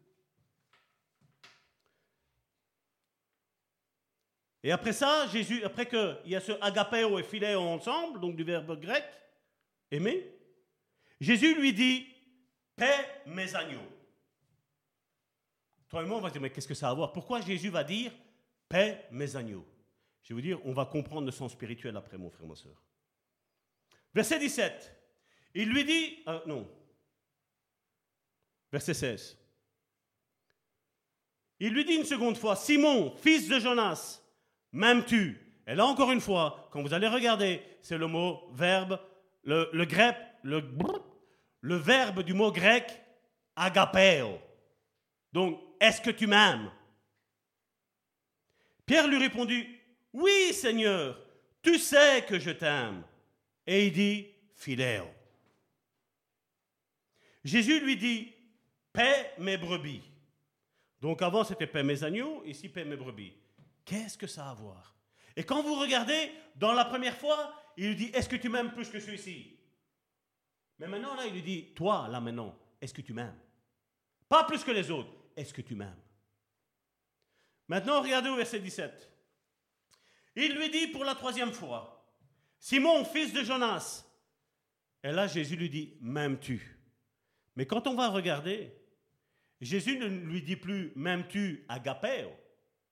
Mais il lui dit de l'amour humain, philéo. Pierre fut attristé de ce qu'il lui avait dit pour la troisième fois, m'aimes-tu? Il lui répondit, Seigneur, tu sais toutes choses, tu sais que je t'aime. Et là, il utilise de nouveau le mot philéo. Quelque part, Pierre est en train de dire, tu vois, j'arrive pas à t'aimer plus que cet amour humain que j'ai. J'arrive pas. Je suis à mes limites. Pierre. Vous savez c'est qui Pierre? L'orgueilleux. Là, il reconnaît maintenant, il est brisé, il est cassé quelque part. Il dit, Seigneur, je n'arrive plus à t'aimer plus haut que ça. J'arrive plus. Et je vais te dire, mon frère, ma soeur, c'est quand tu reconnais ta limite, ma limite. C'est là que Dieu nous élève. Vous vous rappelez Jésus? Il était roi des rois et seigneur des seigneurs. Et il s'est abaissé. Il s'est rendu comme un simple homme, mon frère, ma soeur. Et Satan, qu'est-ce qu'il avait dit avant sa chute? Je vais élever mon étoile au-dessus de l'étoile de Dieu. Jésus s'est abaissé pour que le Père l'élève. Mais Satan s'est élevé au-dessus du Père et Dieu l'a rabaissé. Mon frère, ma soeur, il y a une différence entre les deux. Une énorme différence. Et il n'y a pas trois chemins, mon frère, ma soeur. Il y en a deux. Ou il y a un chemin spirituel, ou il y a un chemin charnel, mon frère, ma soeur. Mais c'est à toi et à moi à décider lequel nous voulons suivre, mon frère, ma soeur. Et il nous est avantageux de prendre cet amour divin, cet amour de Dieu. Et Jésus lui dit, encore une fois, paix mes brebis. Au verset 18, après qu'il y a eu cette introduction, on va dire, sur l'amour, regardez, c'est tout ce qu'on aime bien. Regardez ce que Jésus lui dit. En vérité, en vérité, je te le dis, quand tu étais plus jeune, tu te saignais toi-même et tu allais où tu voulais. Mais quand tu seras vieux, tu étendras tes mains et un autre te ceindra et te mènera où tu ne voudras pas. Oh, combien aimerait bien avoir cette réponse de la part de Dieu? Il a reconnu sa faiblesse, mais Jésus lui a dit qu'est-ce qui, allait arriver? Il dit cela pour indiquer par quelle mort Pierre glorifierait Dieu. Et ayant ainsi parlé, il lui dit, suis-moi. Maintenant, moi, il y a, vous savez, j'aime à creuser. Moi, c'est les paroles qui sont mises, comme j'ai dit déjà que Jésus pose la question trois fois, même tu, même si on va prendre dans, dans le langage de la version 8 secondes, même si on n'a pas toutes les études, quand je vois Jésus poser trois fois la même question, je me dis, Seigneur, tu veux nous apprendre quelque chose. Non seulement Pierre a appris quelque chose, et je ne veux pas le juger ni le critiquer à Pierre, mais tu as quelque chose à m'apprendre pour ma vie, mon frère, ma soeur. C'est ce que je dis au Seigneur. Tu as quelque chose à m'apprendre, Seigneur. Et maintenant, on va le prendre dans une version de la Bible du semeur. Parce que vous savez, comme je vous dis, la Bible seconde encore n'a pas fait ressortir de choses qu'on pourrait comprendre. Même si on a pris un enseignement, mais je vais vous dire, ce n'est pas l'enseignement du Seigneur. Maintenant, on va comprendre l'enseignement du Seigneur, ce qui est spirituel. Jean chapitre 21 au verset 15, dans la Bible du semeur. Après le repas, Jésus s'adressa à Simon-Pierre. Simon, fils de Jonas, m'aimes-tu? Donc c'est toujours, il n'y a, rien qui change malgré que c'est Jean. Hein. M'aimes-tu plus que ne le font ceux-ci? Oui Seigneur, répondit-il, tu connais mon amour pour toi. Jésus lui dit, prends soin. Quelque part, Jésus est en train de paraphraser, en train de dire, si tu me dis que tu m'aimes, je vais voir que ton amour est réel si tu prends soin. Mais de qui? De lui? Non. Tu prends soin de mes agneaux, Jésus a dit. Au verset 16, regardez. Puis il lui demanda une deuxième fois, donc prends soin de mes agneaux. Maintenant, au verset 16, il dit, puis il demanda une deuxième fois, Simon, fils de Jean, m'aimes-tu? Oui, Seigneur, lui répondit-il. Tu connais mon amour pour toi? Et Jésus lui dit, avant c'était paître, prendre soin. Maintenant il dit, nourris mes brebis. Verset 17, Jésus lui demanda une troisième fois, Simon, fils de Jean, as-tu de l'amour pour moi? Pierre fut peiné car c'est la troisième fois que Jésus lui demandait, as-tu de l'amour pour moi? Il lui répondit, Seigneur, tu sais tout. Tu sais que j'ai de l'amour pour toi. Et Jésus lui dit, prends soin de mes brebis.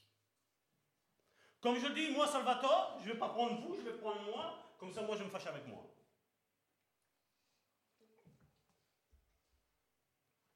Maintenant, quand on étudie un petit peu dans le grec ces actions que Jésus a posées, on comprend qu'il y a une action en nous à partir du moment où l'amour de Dieu entre dans nos vies. Vous avez vu dans ce questionnement que Jésus a fait dans Jean Est-ce qu'une seule fois, Jésus a parlé de Pierre à la fin, quand il lui a posé la question? À chaque fois, ça a été pour les autres. Et qu'est-ce qu'il lui a dit? Il lui a dit premièrement de prendre soin, deuxièmement de nourrir, et après de prendre soin de ses brebis. Et on comprend par là que quand on a l'amour de Dieu, mon frère, ma soeur, en nous, ça va nous pousser vers l'autre. Il y a une action, le Saint-Esprit va nous pousser. Je veux dire, moi je vais vous dire certainement, et je ne me cache pas, vous savez, je suis un livre ouvert, je n'ai rien à cacher. Il y a eu un moment de ma vie où j'avais dit stop, c'est fini. C'est fini d'être gentil. C'est fini d'avoir de l'amour. Parce qu'à chaque fois, je me ramasse un coup. Et je veux dire, mon raisonnement a fonctionné pendant un certain temps. Mais vous savez, l'amour de Dieu a été plus fort dans ma vie, mon frère et soeur. Parce qu'à chaque fois, ça m'a poussé. Chaque fois. Vous pouvez, Karine, elle est la témoin. Une fois, il y avait une situation un petit peu chaotique que j'ai, que j'ai vécue. Et j'ai dit à Karine, c'est fini. Moi, je ne parle plus de Dieu. J'ai parlé de Dieu et cette personne-là, elle est décédée. J'étais énervé vis-à-vis de Dieu. Et vous savez, j'avais un rendez-vous dentiste. Et j'ai dit à Karine, je vais là-bas. Vous savez, je suis tout le temps l'homme qui attend que tu me tends la perche, tu vois, que tu vas me dire comment ça se fait que tu es comme ça, et est-ce que tu es croyant? Vous savez, je plonge directement. Il ne faut pas me le dire deux fois, je plonge directement. Et j'ai à Karine, je dis, c'est fini, je ne parle plus. Je me tais. Si je parle aux gens et les gens doivent mourir, c'est fini, je ne parle plus. Demandez à Karine dans quel état je suis parti de la maison. Hein. J'arrive là-bas. Vous savez, vous êtes dentiste, donc euh, notre, dentiste, elle, est vraiment charmante, elle est vraiment agréable, elle est remplie d'un amour humain, euh, elle a de la compassion et tout ce que tu veux. Vous savez, je me mets là, et alors, elle travaillait ma dent, et à un moment donné, elle me dit, bah, c'est bizarre, elle fait, monsieur. Je fais, qu'est-ce qu'il y a, vous savez, avec le machin, euh, je fais, qu'est-ce qu'il y a? Ben, Elle fait, depuis au matin, je n'arrête pas de soigner des gens, je ressentais rien, mais elle fait de vous, elle fait, il y a quelque chose qui émane de vous, elle me fait, et moi, vous savez, j'avais mon esprit et mon âme. Mon esprit disait, parlez de mon amour. Et moi, je disais, mon âme disait, non, je suis fâché avec toi, je suis parti. J'ai dit à Karine que je ne parlerai plus de toi aux personnes parce que les personnes, elles meurent. Et l'esprit me disait, Salvatore, parle-lui de moi. Et à un moment donné, j'ai commencé à lui parler. Et à peine, vous savez que ça a été fini, je devais payer tout. Et tant qu'on j'ai payé, vous savez, normalement, il y avait quelqu'un d'autre, donc c'était vite, sort que je dois prendre l'autre. Non, la femme, elle avait soif. Elle voulait m'entendre parler des choses de Dieu.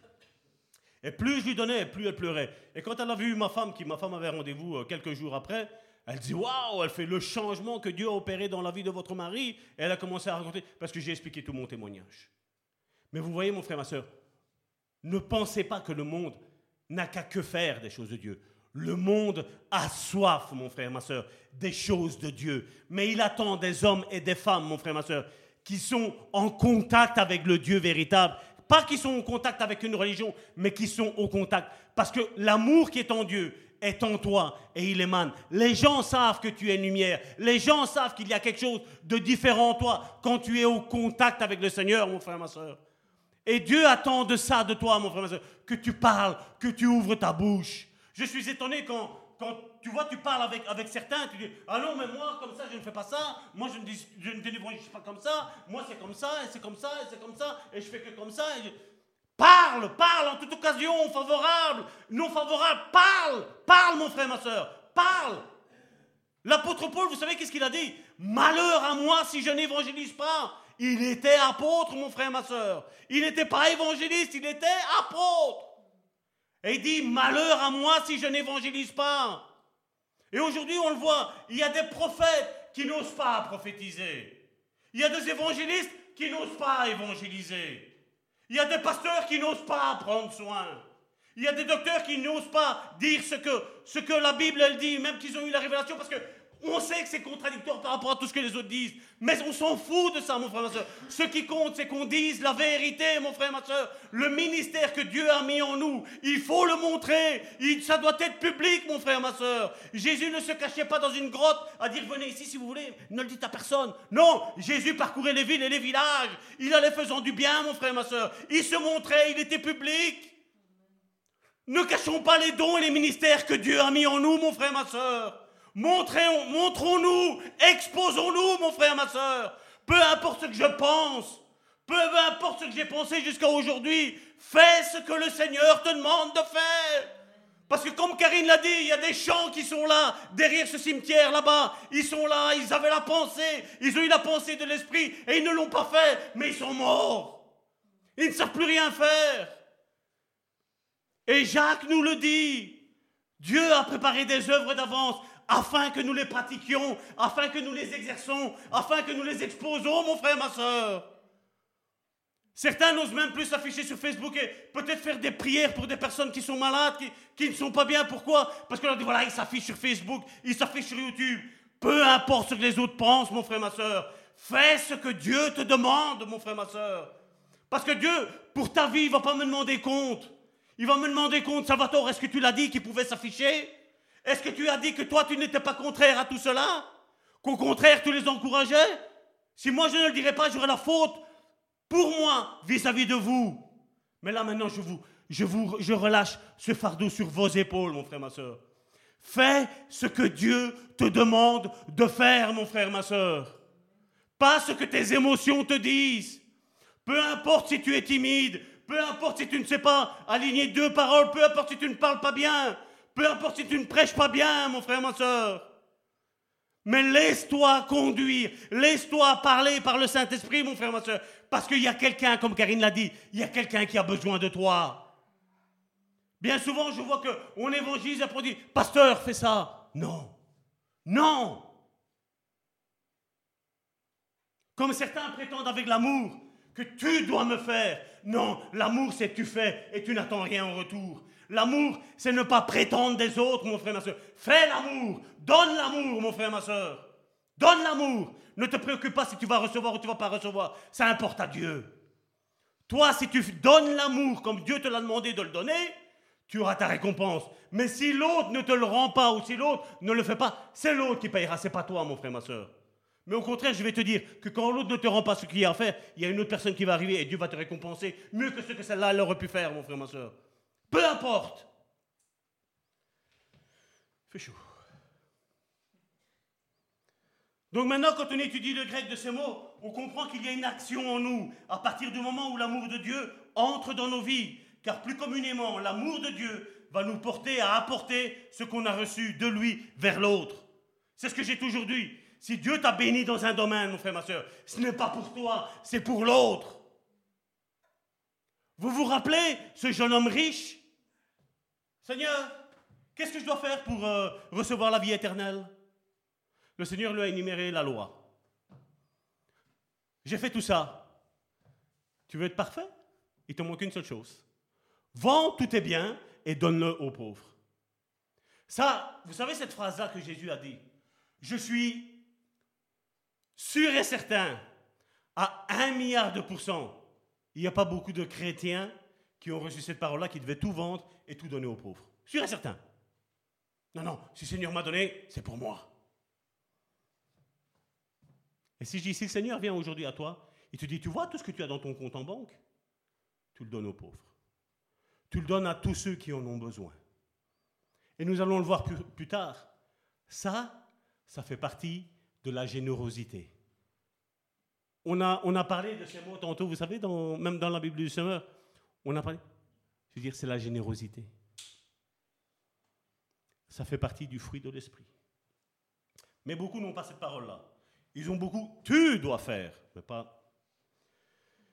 Car le grec, pour ces trois définitions, dit, pour le premier, tu vas connaître le véritable amour de Dieu qui va te conduire à savoir que tu es aimé, mais que ton frère aussi est aimé de Dieu, et tu vas l'aider à le comprendre, cet amour. Tu vas l'aider. Tu vas expliquer ta chute et tu vas lui expliquer comment aimer Dieu.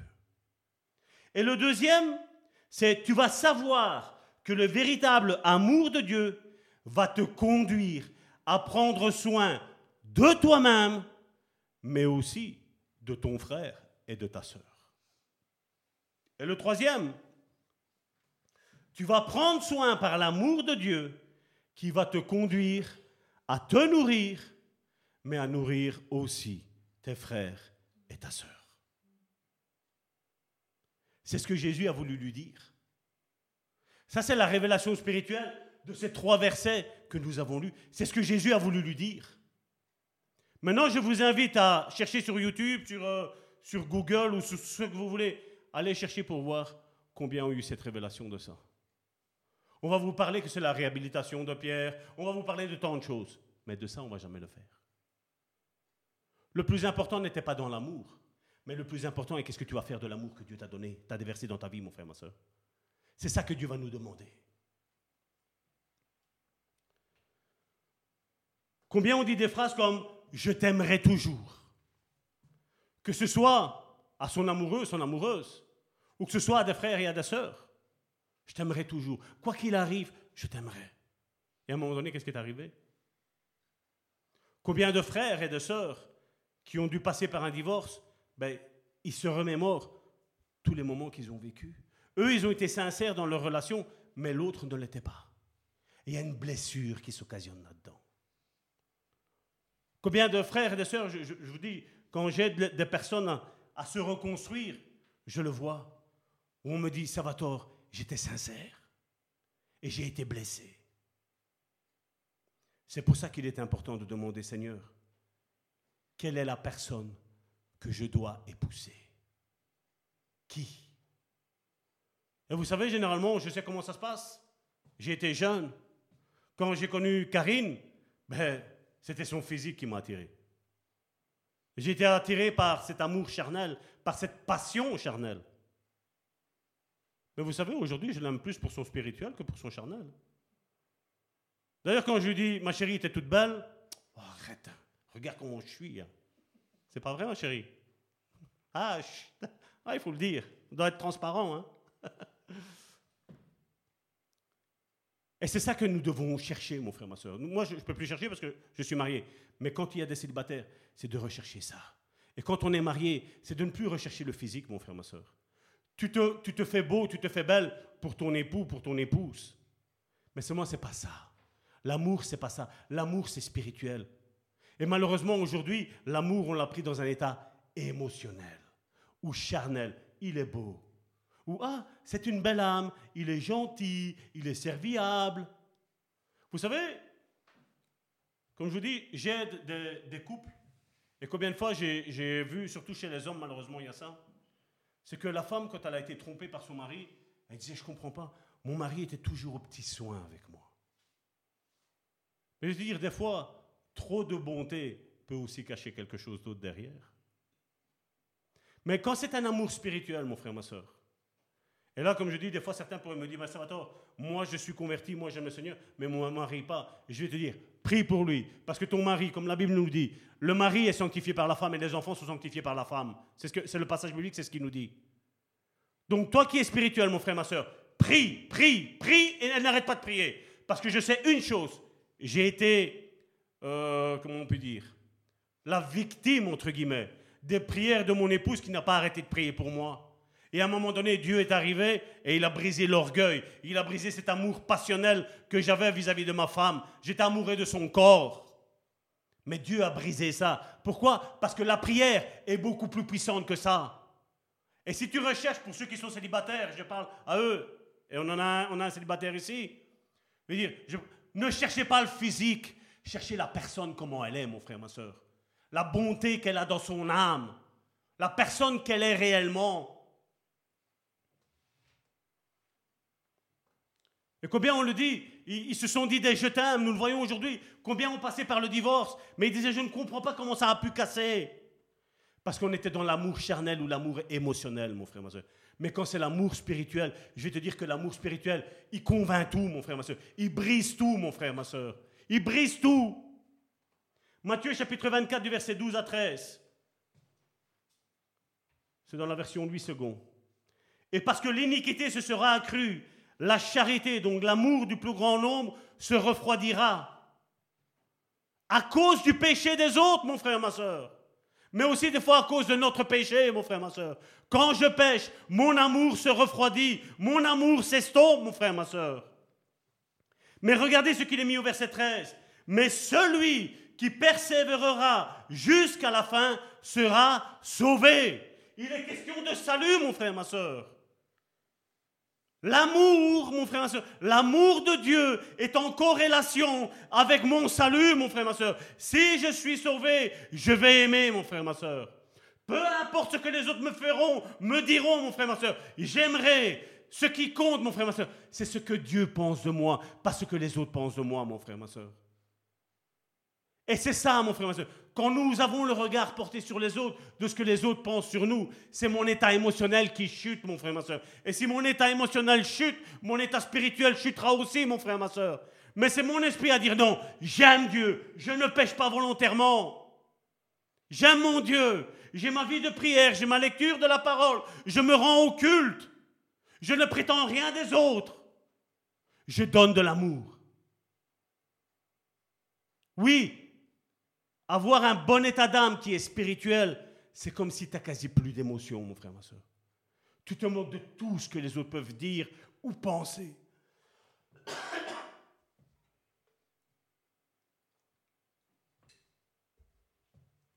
Et l'exemple le plus merveilleux que nous avons, c'est celui de Jésus après avoir été trahi par Pierre. Non seulement il leur a fait à manger, mais en plus il a encore une discussion avec lui. Il le rétablit. Je vais vous dire que l'amour est prêt à tout, même au sacrifice. L'amour pousse au sacrifice, est la condition de l'amour naturel qui se rapproche le plus de celui de Dieu. Le sacrifice. Parce que même les sentiments humains, s'il est réel, est capable de faire des sacrifices pour les autres Quel est le père que s'il verrait son enfant en danger de mort, ben, il préférerait pas mourir lui par rapport à son fils? Je veux dire, même le père ou la mère la plus tordue, ben, il voudrait ça. Il voudrait, il se donnerait la mort pour son enfant.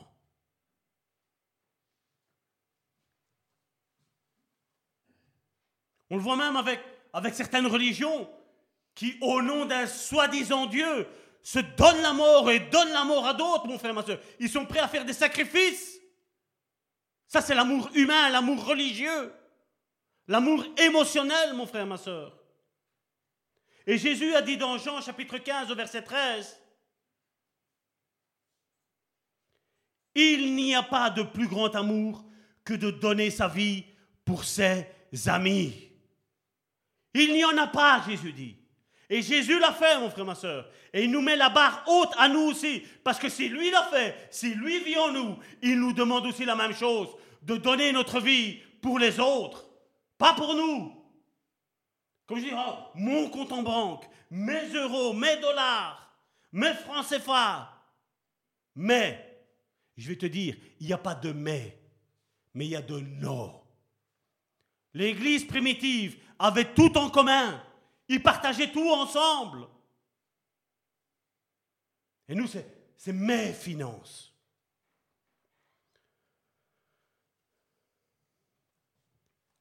Mais je vais vous dire que l'amour de Dieu, l'amour divin, est plus grand que tout, plus grand que tout. Et c'est ce que l'apôtre Paul dit aux Romains au chapitre 5 du verset 7 à 8. À peine mourrait-on pour un juste. Quelqu'un peut-être mourrait-il pour un homme de bien Mais Dieu prouve son amour envers nous, en ce que lorsque nous étions pécheurs, toi et moi, nous ne méritions pas ça, mais il nous l'a donné quand même, Jésus. En ce que lorsque nous étions encore pécheurs, Christ est mort pour nous. Personne ne peut dire je le méritais. Personne ne peut dire j'étais une brave personne. Personne. Quand j'entends dire non, moi, quand le Seigneur m'a appelé, euh, j'étais une personne juste, je vais te dire que si tu as accepté le Seigneur parce que tu étais une personne juste, je vais te dire que tu es une personne religieuse. Parce que Jésus a dit que ce ne sont pas les bien portants qui ont besoin d'un docteur, mais ce sont ceux qui sont malades. Et j'étais malade, et j'en suis persuadé, tu étais malade, mon frère, ma soeur. Et Jésus, dans son amour, dans sa bonté, dans sa compassion, est venu nous chercher. Il est venu nous, extirper de ces, flammes de l'enfer, même s'il n'y a pas de flammes. Mais voilà, ça fait beau à dire. Il est venu nous extirper de cet enfer, mon frère, ma soeur.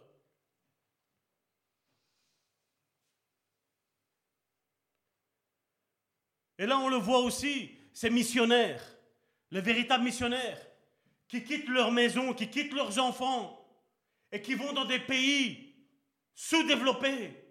Et je pense au pasteur comme là, qui est l'église Le Bon Samaritain au Togo, qui va de ville en village, mais il ne va pas dans les villes en village les plus connues, où est-ce qu'on peut lui donner quelque chose. Il va dans les villes non atteintes, dans les régions non atteintes, où il n'y a personne qui entend l'évangile. Ben lui va là-bas, et il fonde des églises là-bas, mon frère, ma soeur. Quand il m'a expliqué son ministère, j'ai dit, tu as un ministère merveilleux. Il a dit, mais j'ai besoin d'un père spirituel. J'ai dit, mais on va prier pour toi. Il m'a dit, non, c'est toi que Dieu m'a montré. Ne prie pas pour moi, c'est toi que Dieu m'a montré pour être mon père spirituel. C'est ce qu'on a fait. Qui aurait été-je pour dire, non, on ne se voit pas, on ne se connaît pas. Non, mais il y a eu un contact. Ça fait, ça fait maintenant, ça fait 6, 7 ans qu'on se connaît, qu'on se côtoie, qu'on discute ensemble, qu'on prie ensemble. Il y a eu des choses extraordinaires qui se sont passées dans sa vie. Et ça, cet amour-là, les missionnaires l'ont, mon frère, ma soeur. Parce qu'ils quittent leur confort pour aller là-bas, pour aller embrasser des personnes qui n'ont pas l'eau courante. Ça, c'est l'amour de Dieu. Mais il va là-bas parce qu'il m'a dit, pasteur, eux, ils ne savent pas me le rendre. Et c'est ce que Jésus m'a demandé d'avoir. De donner de l'amour à ceux qui ne sauront pas me le rendre. Là, c'est mes deux mains, mes deux pieds à, couper et ma tête à couper. Ça, c'est un disciple de Christ. Ça, c'est quelqu'un qui a eu une rencontre avec Christ, mon frère, ma soeur. Parce qu'il s'en fout de, de son confort, mais il pense aux autres. Il doit aussi y avoir une telle manifestation d'amour dans nos églises si nous voulons que le Seigneur s'utilise de nous pour sa gloire. Et on le voit, Paul le dit à l'église de Thessalonique, dans 1 Thessaloniciens chapitre 2, verset 8. Nous aurions voulu, dans notre vive affection pour vous, non seulement vous donner l'évangile de Dieu, l'évangélisation, mais encore nos propres vies. Là, ce qui doit animer aujourd'hui le disciple de Christ, mon frère, ma soeur. Ceux qui ont une rencontre avec Dieu, non, mais si je fais ça, j'ai mes choses à faire. Hein. Je dois laver, je dois manger, je dois regarder la télévision, je dois faire ci, je dois faire là. Non. L'amour de Dieu, c'est tu donnes ton, ta propre vie, ma propre vie au service des autres.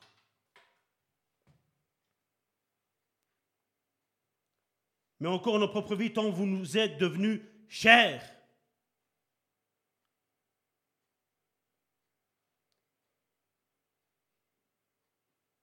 presque fini. Je vais, vite le clôturer. Et, et le deuxième point, c'est l'amour comme discipline. Et on le voit dans Hébreu chapitre 12, verset 6. Car le Seigneur châtie ceux qu'il aime, et il frappe de la verge tous ceux qu'il reconnaît pour ses fils. Quand on lit ça, on dit waouh!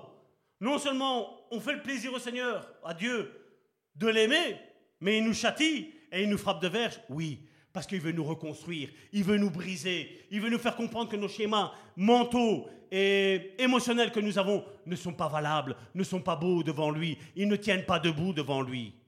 Dieu veut que nous sommes des êtres spirituels. C'est ce que nous sommes, mon frère, ma soeur. Nous sommes des êtres spirituels avec un corps. Et nous ne sommes pas un corps pour être des, des êtres spirituels. Nous sommes des êtres spirituels avant tout. Et nous le savons, Combien de fois nos enfants, nous les avons repris? Combien de fois nos enfants pensent savoir les choses?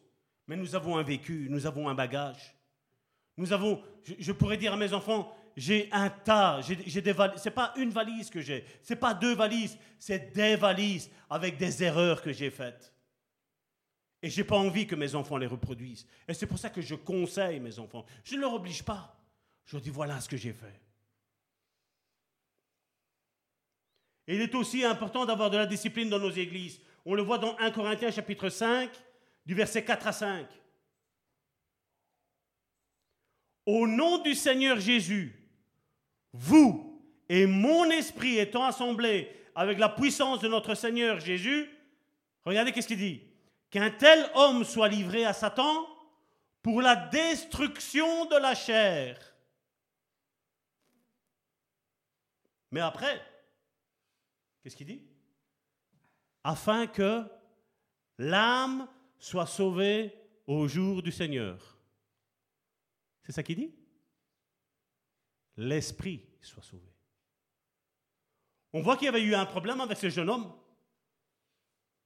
Et là, il fait une distinction. Il dit, je le livre à Satan pour que la chair soit détruite. Ce n'est pas le corps comme on parle ici, mais ses œuvres charnelles, elles soient détruites. Afin qu'il comprenne qu'il a besoin du Seigneur. Alors je vous dis, en moi, ça fait, ça tourne, hein, ça, bouillonne. Non, moi je connais tout, moi je sais tout, moi. Moi, tu n'as plus rien à m'apprendre. Attention à l'orgueil. Attention. Ce que l'Esprit me révèle, ça ne vient pas de Salvatore. Je n'ai aucun orgueil à avoir parce que c'est l'Esprit qui me l'a révélé. Et comme l'Esprit me l'a révélé, je le révèle à ses enfants.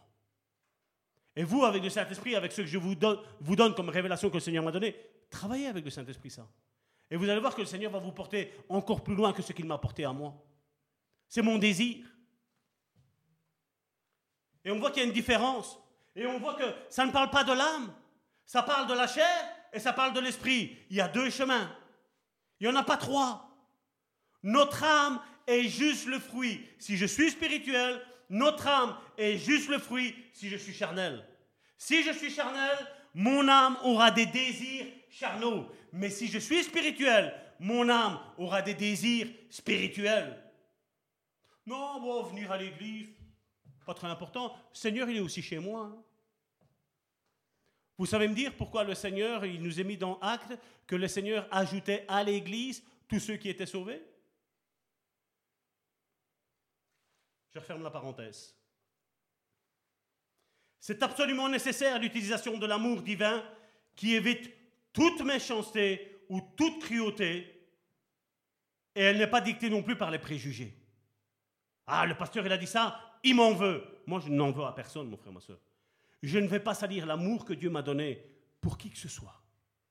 Je ne le fais déjà pas pour moi, hein, parce que je sais trancher entre le bien et le mal. Je ne le fais pas pour moi, je ne vais pas le faire pour les autres. Et je voudrais insister une dernière fois, et on va clôturer là-dessus. Oui, j'ai eu fini. Avec toujours Matthieu, chapitre 24, verset 12 à 13, vous savez, qui nous disait que l'amour du plus grand nombre, la charité du plus grand nombre va se, va se refroidir. Regardez comment la Bible du Semeur nous le dit parce que le mal ne cessera de croître. L'amour du plus grand nombre se refroidira. Et je tiens à préciser quelque chose, mon frère, ma soeur. C'est Jésus qui parle. Il n'a pas dit que tout le monde. Il a dit. Reviens un petit peu en arrière, Massimo. L'amour du plus grand nombre. Ça ne veut pas dire tout le monde c'est qu'il est dit qu'il y en a beaucoup, à cause qu'il y aura le mal, ils vont se refroidir. Mais que ce ne soit pas ta part. Que tu sois des, peu de personnes qui ont dit voilà, voilà, moi je tiens bon, parce qu'il m'a été prêché ce que la Bible elle me dit. Elle me dit que je dois garder mon amour vis-à-vis des autres, peu importe si je reçois le bien, si je reçois le mal, peu importe, je garde mon amour, je reste dans l'amour de Dieu.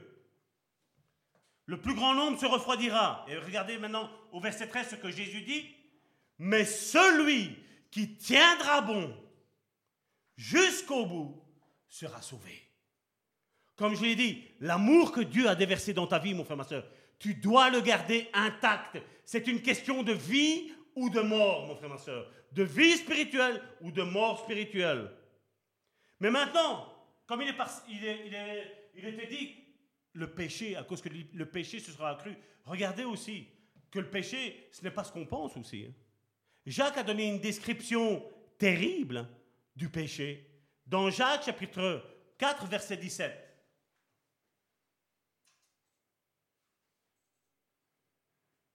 Dans la version Bible du Semeur.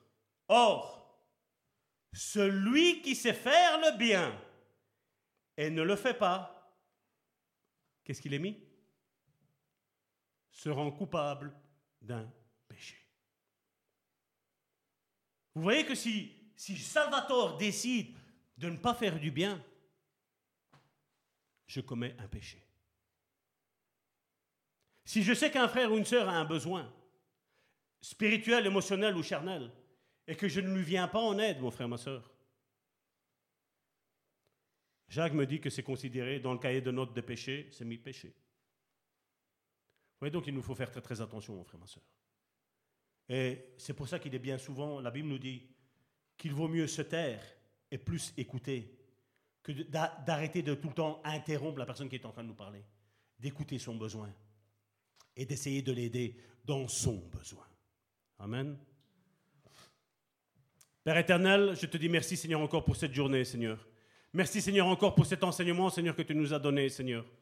Merci Seigneur parce que Seigneur, tu nous emmènes, Seigneur, toujours plus loin, Seigneur, dans tes eaux, Seigneur. Seigneur, aide-nous, Seigneur, à devenir vraiment, Seigneur, des êtres spirituels, Seigneur, et non émotionnels et non charnels, Seigneur. Seigneur, tu, es venu, Seigneur, encore aujourd'hui, Seigneur, à notre rencontre, Seigneur, pour parler, Seigneur, à notre cœur, Seigneur.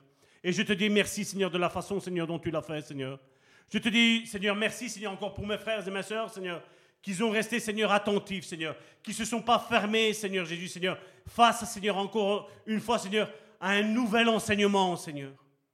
Seigneur, je te dis merci, Seigneur. Seigneur, je te demande, Seigneur, de les bénir, Seigneur. Et Seigneur, s'il y a quelqu'un, Seigneur, qui écoute, Seigneur, ce message, Seigneur, et qui est, Seigneur, dans un sentiment de culpabilité, Seigneur, je te demande, Seigneur, de lui ôter, Seigneur, cette culpabilité, Seigneur. Je te demande, Seigneur, qu'elle vienne, Seigneur, devant toi, Seigneur, avec un cœur sincère, en te demandant, Seigneur, de changer, Seigneur, son cœur, Seigneur. Changer, Seigneur, ses émotions, Seigneur. Et je te dis merci, Seigneur, parce que je sais que tu le fais, Seigneur. Parce que, Seigneur, quand je suis, je me suis retrouvé moi-même, Seigneur, manquant, Seigneur, je suis venu à toi, Seigneur, je t'ai demandé de l'aide, Seigneur, et tu m'as aidé, Seigneur. Et je sais, Seigneur, que tu ne fais pas de favoritisme, Seigneur. Et je te dis merci, Seigneur, d'aider mes frères et mes sœurs à rentrer dans leur dessein, à rentrer dans leur destinée, Seigneur afin qu'ils aident, Seigneur, à leur tour, Seigneur, leur prochain, Seigneur. Et je te dis merci, parce que je sais que tu vas le faire, parce que tu ne mens pas. Au nom puissant de Jésus, je vous dis, soyez bénis.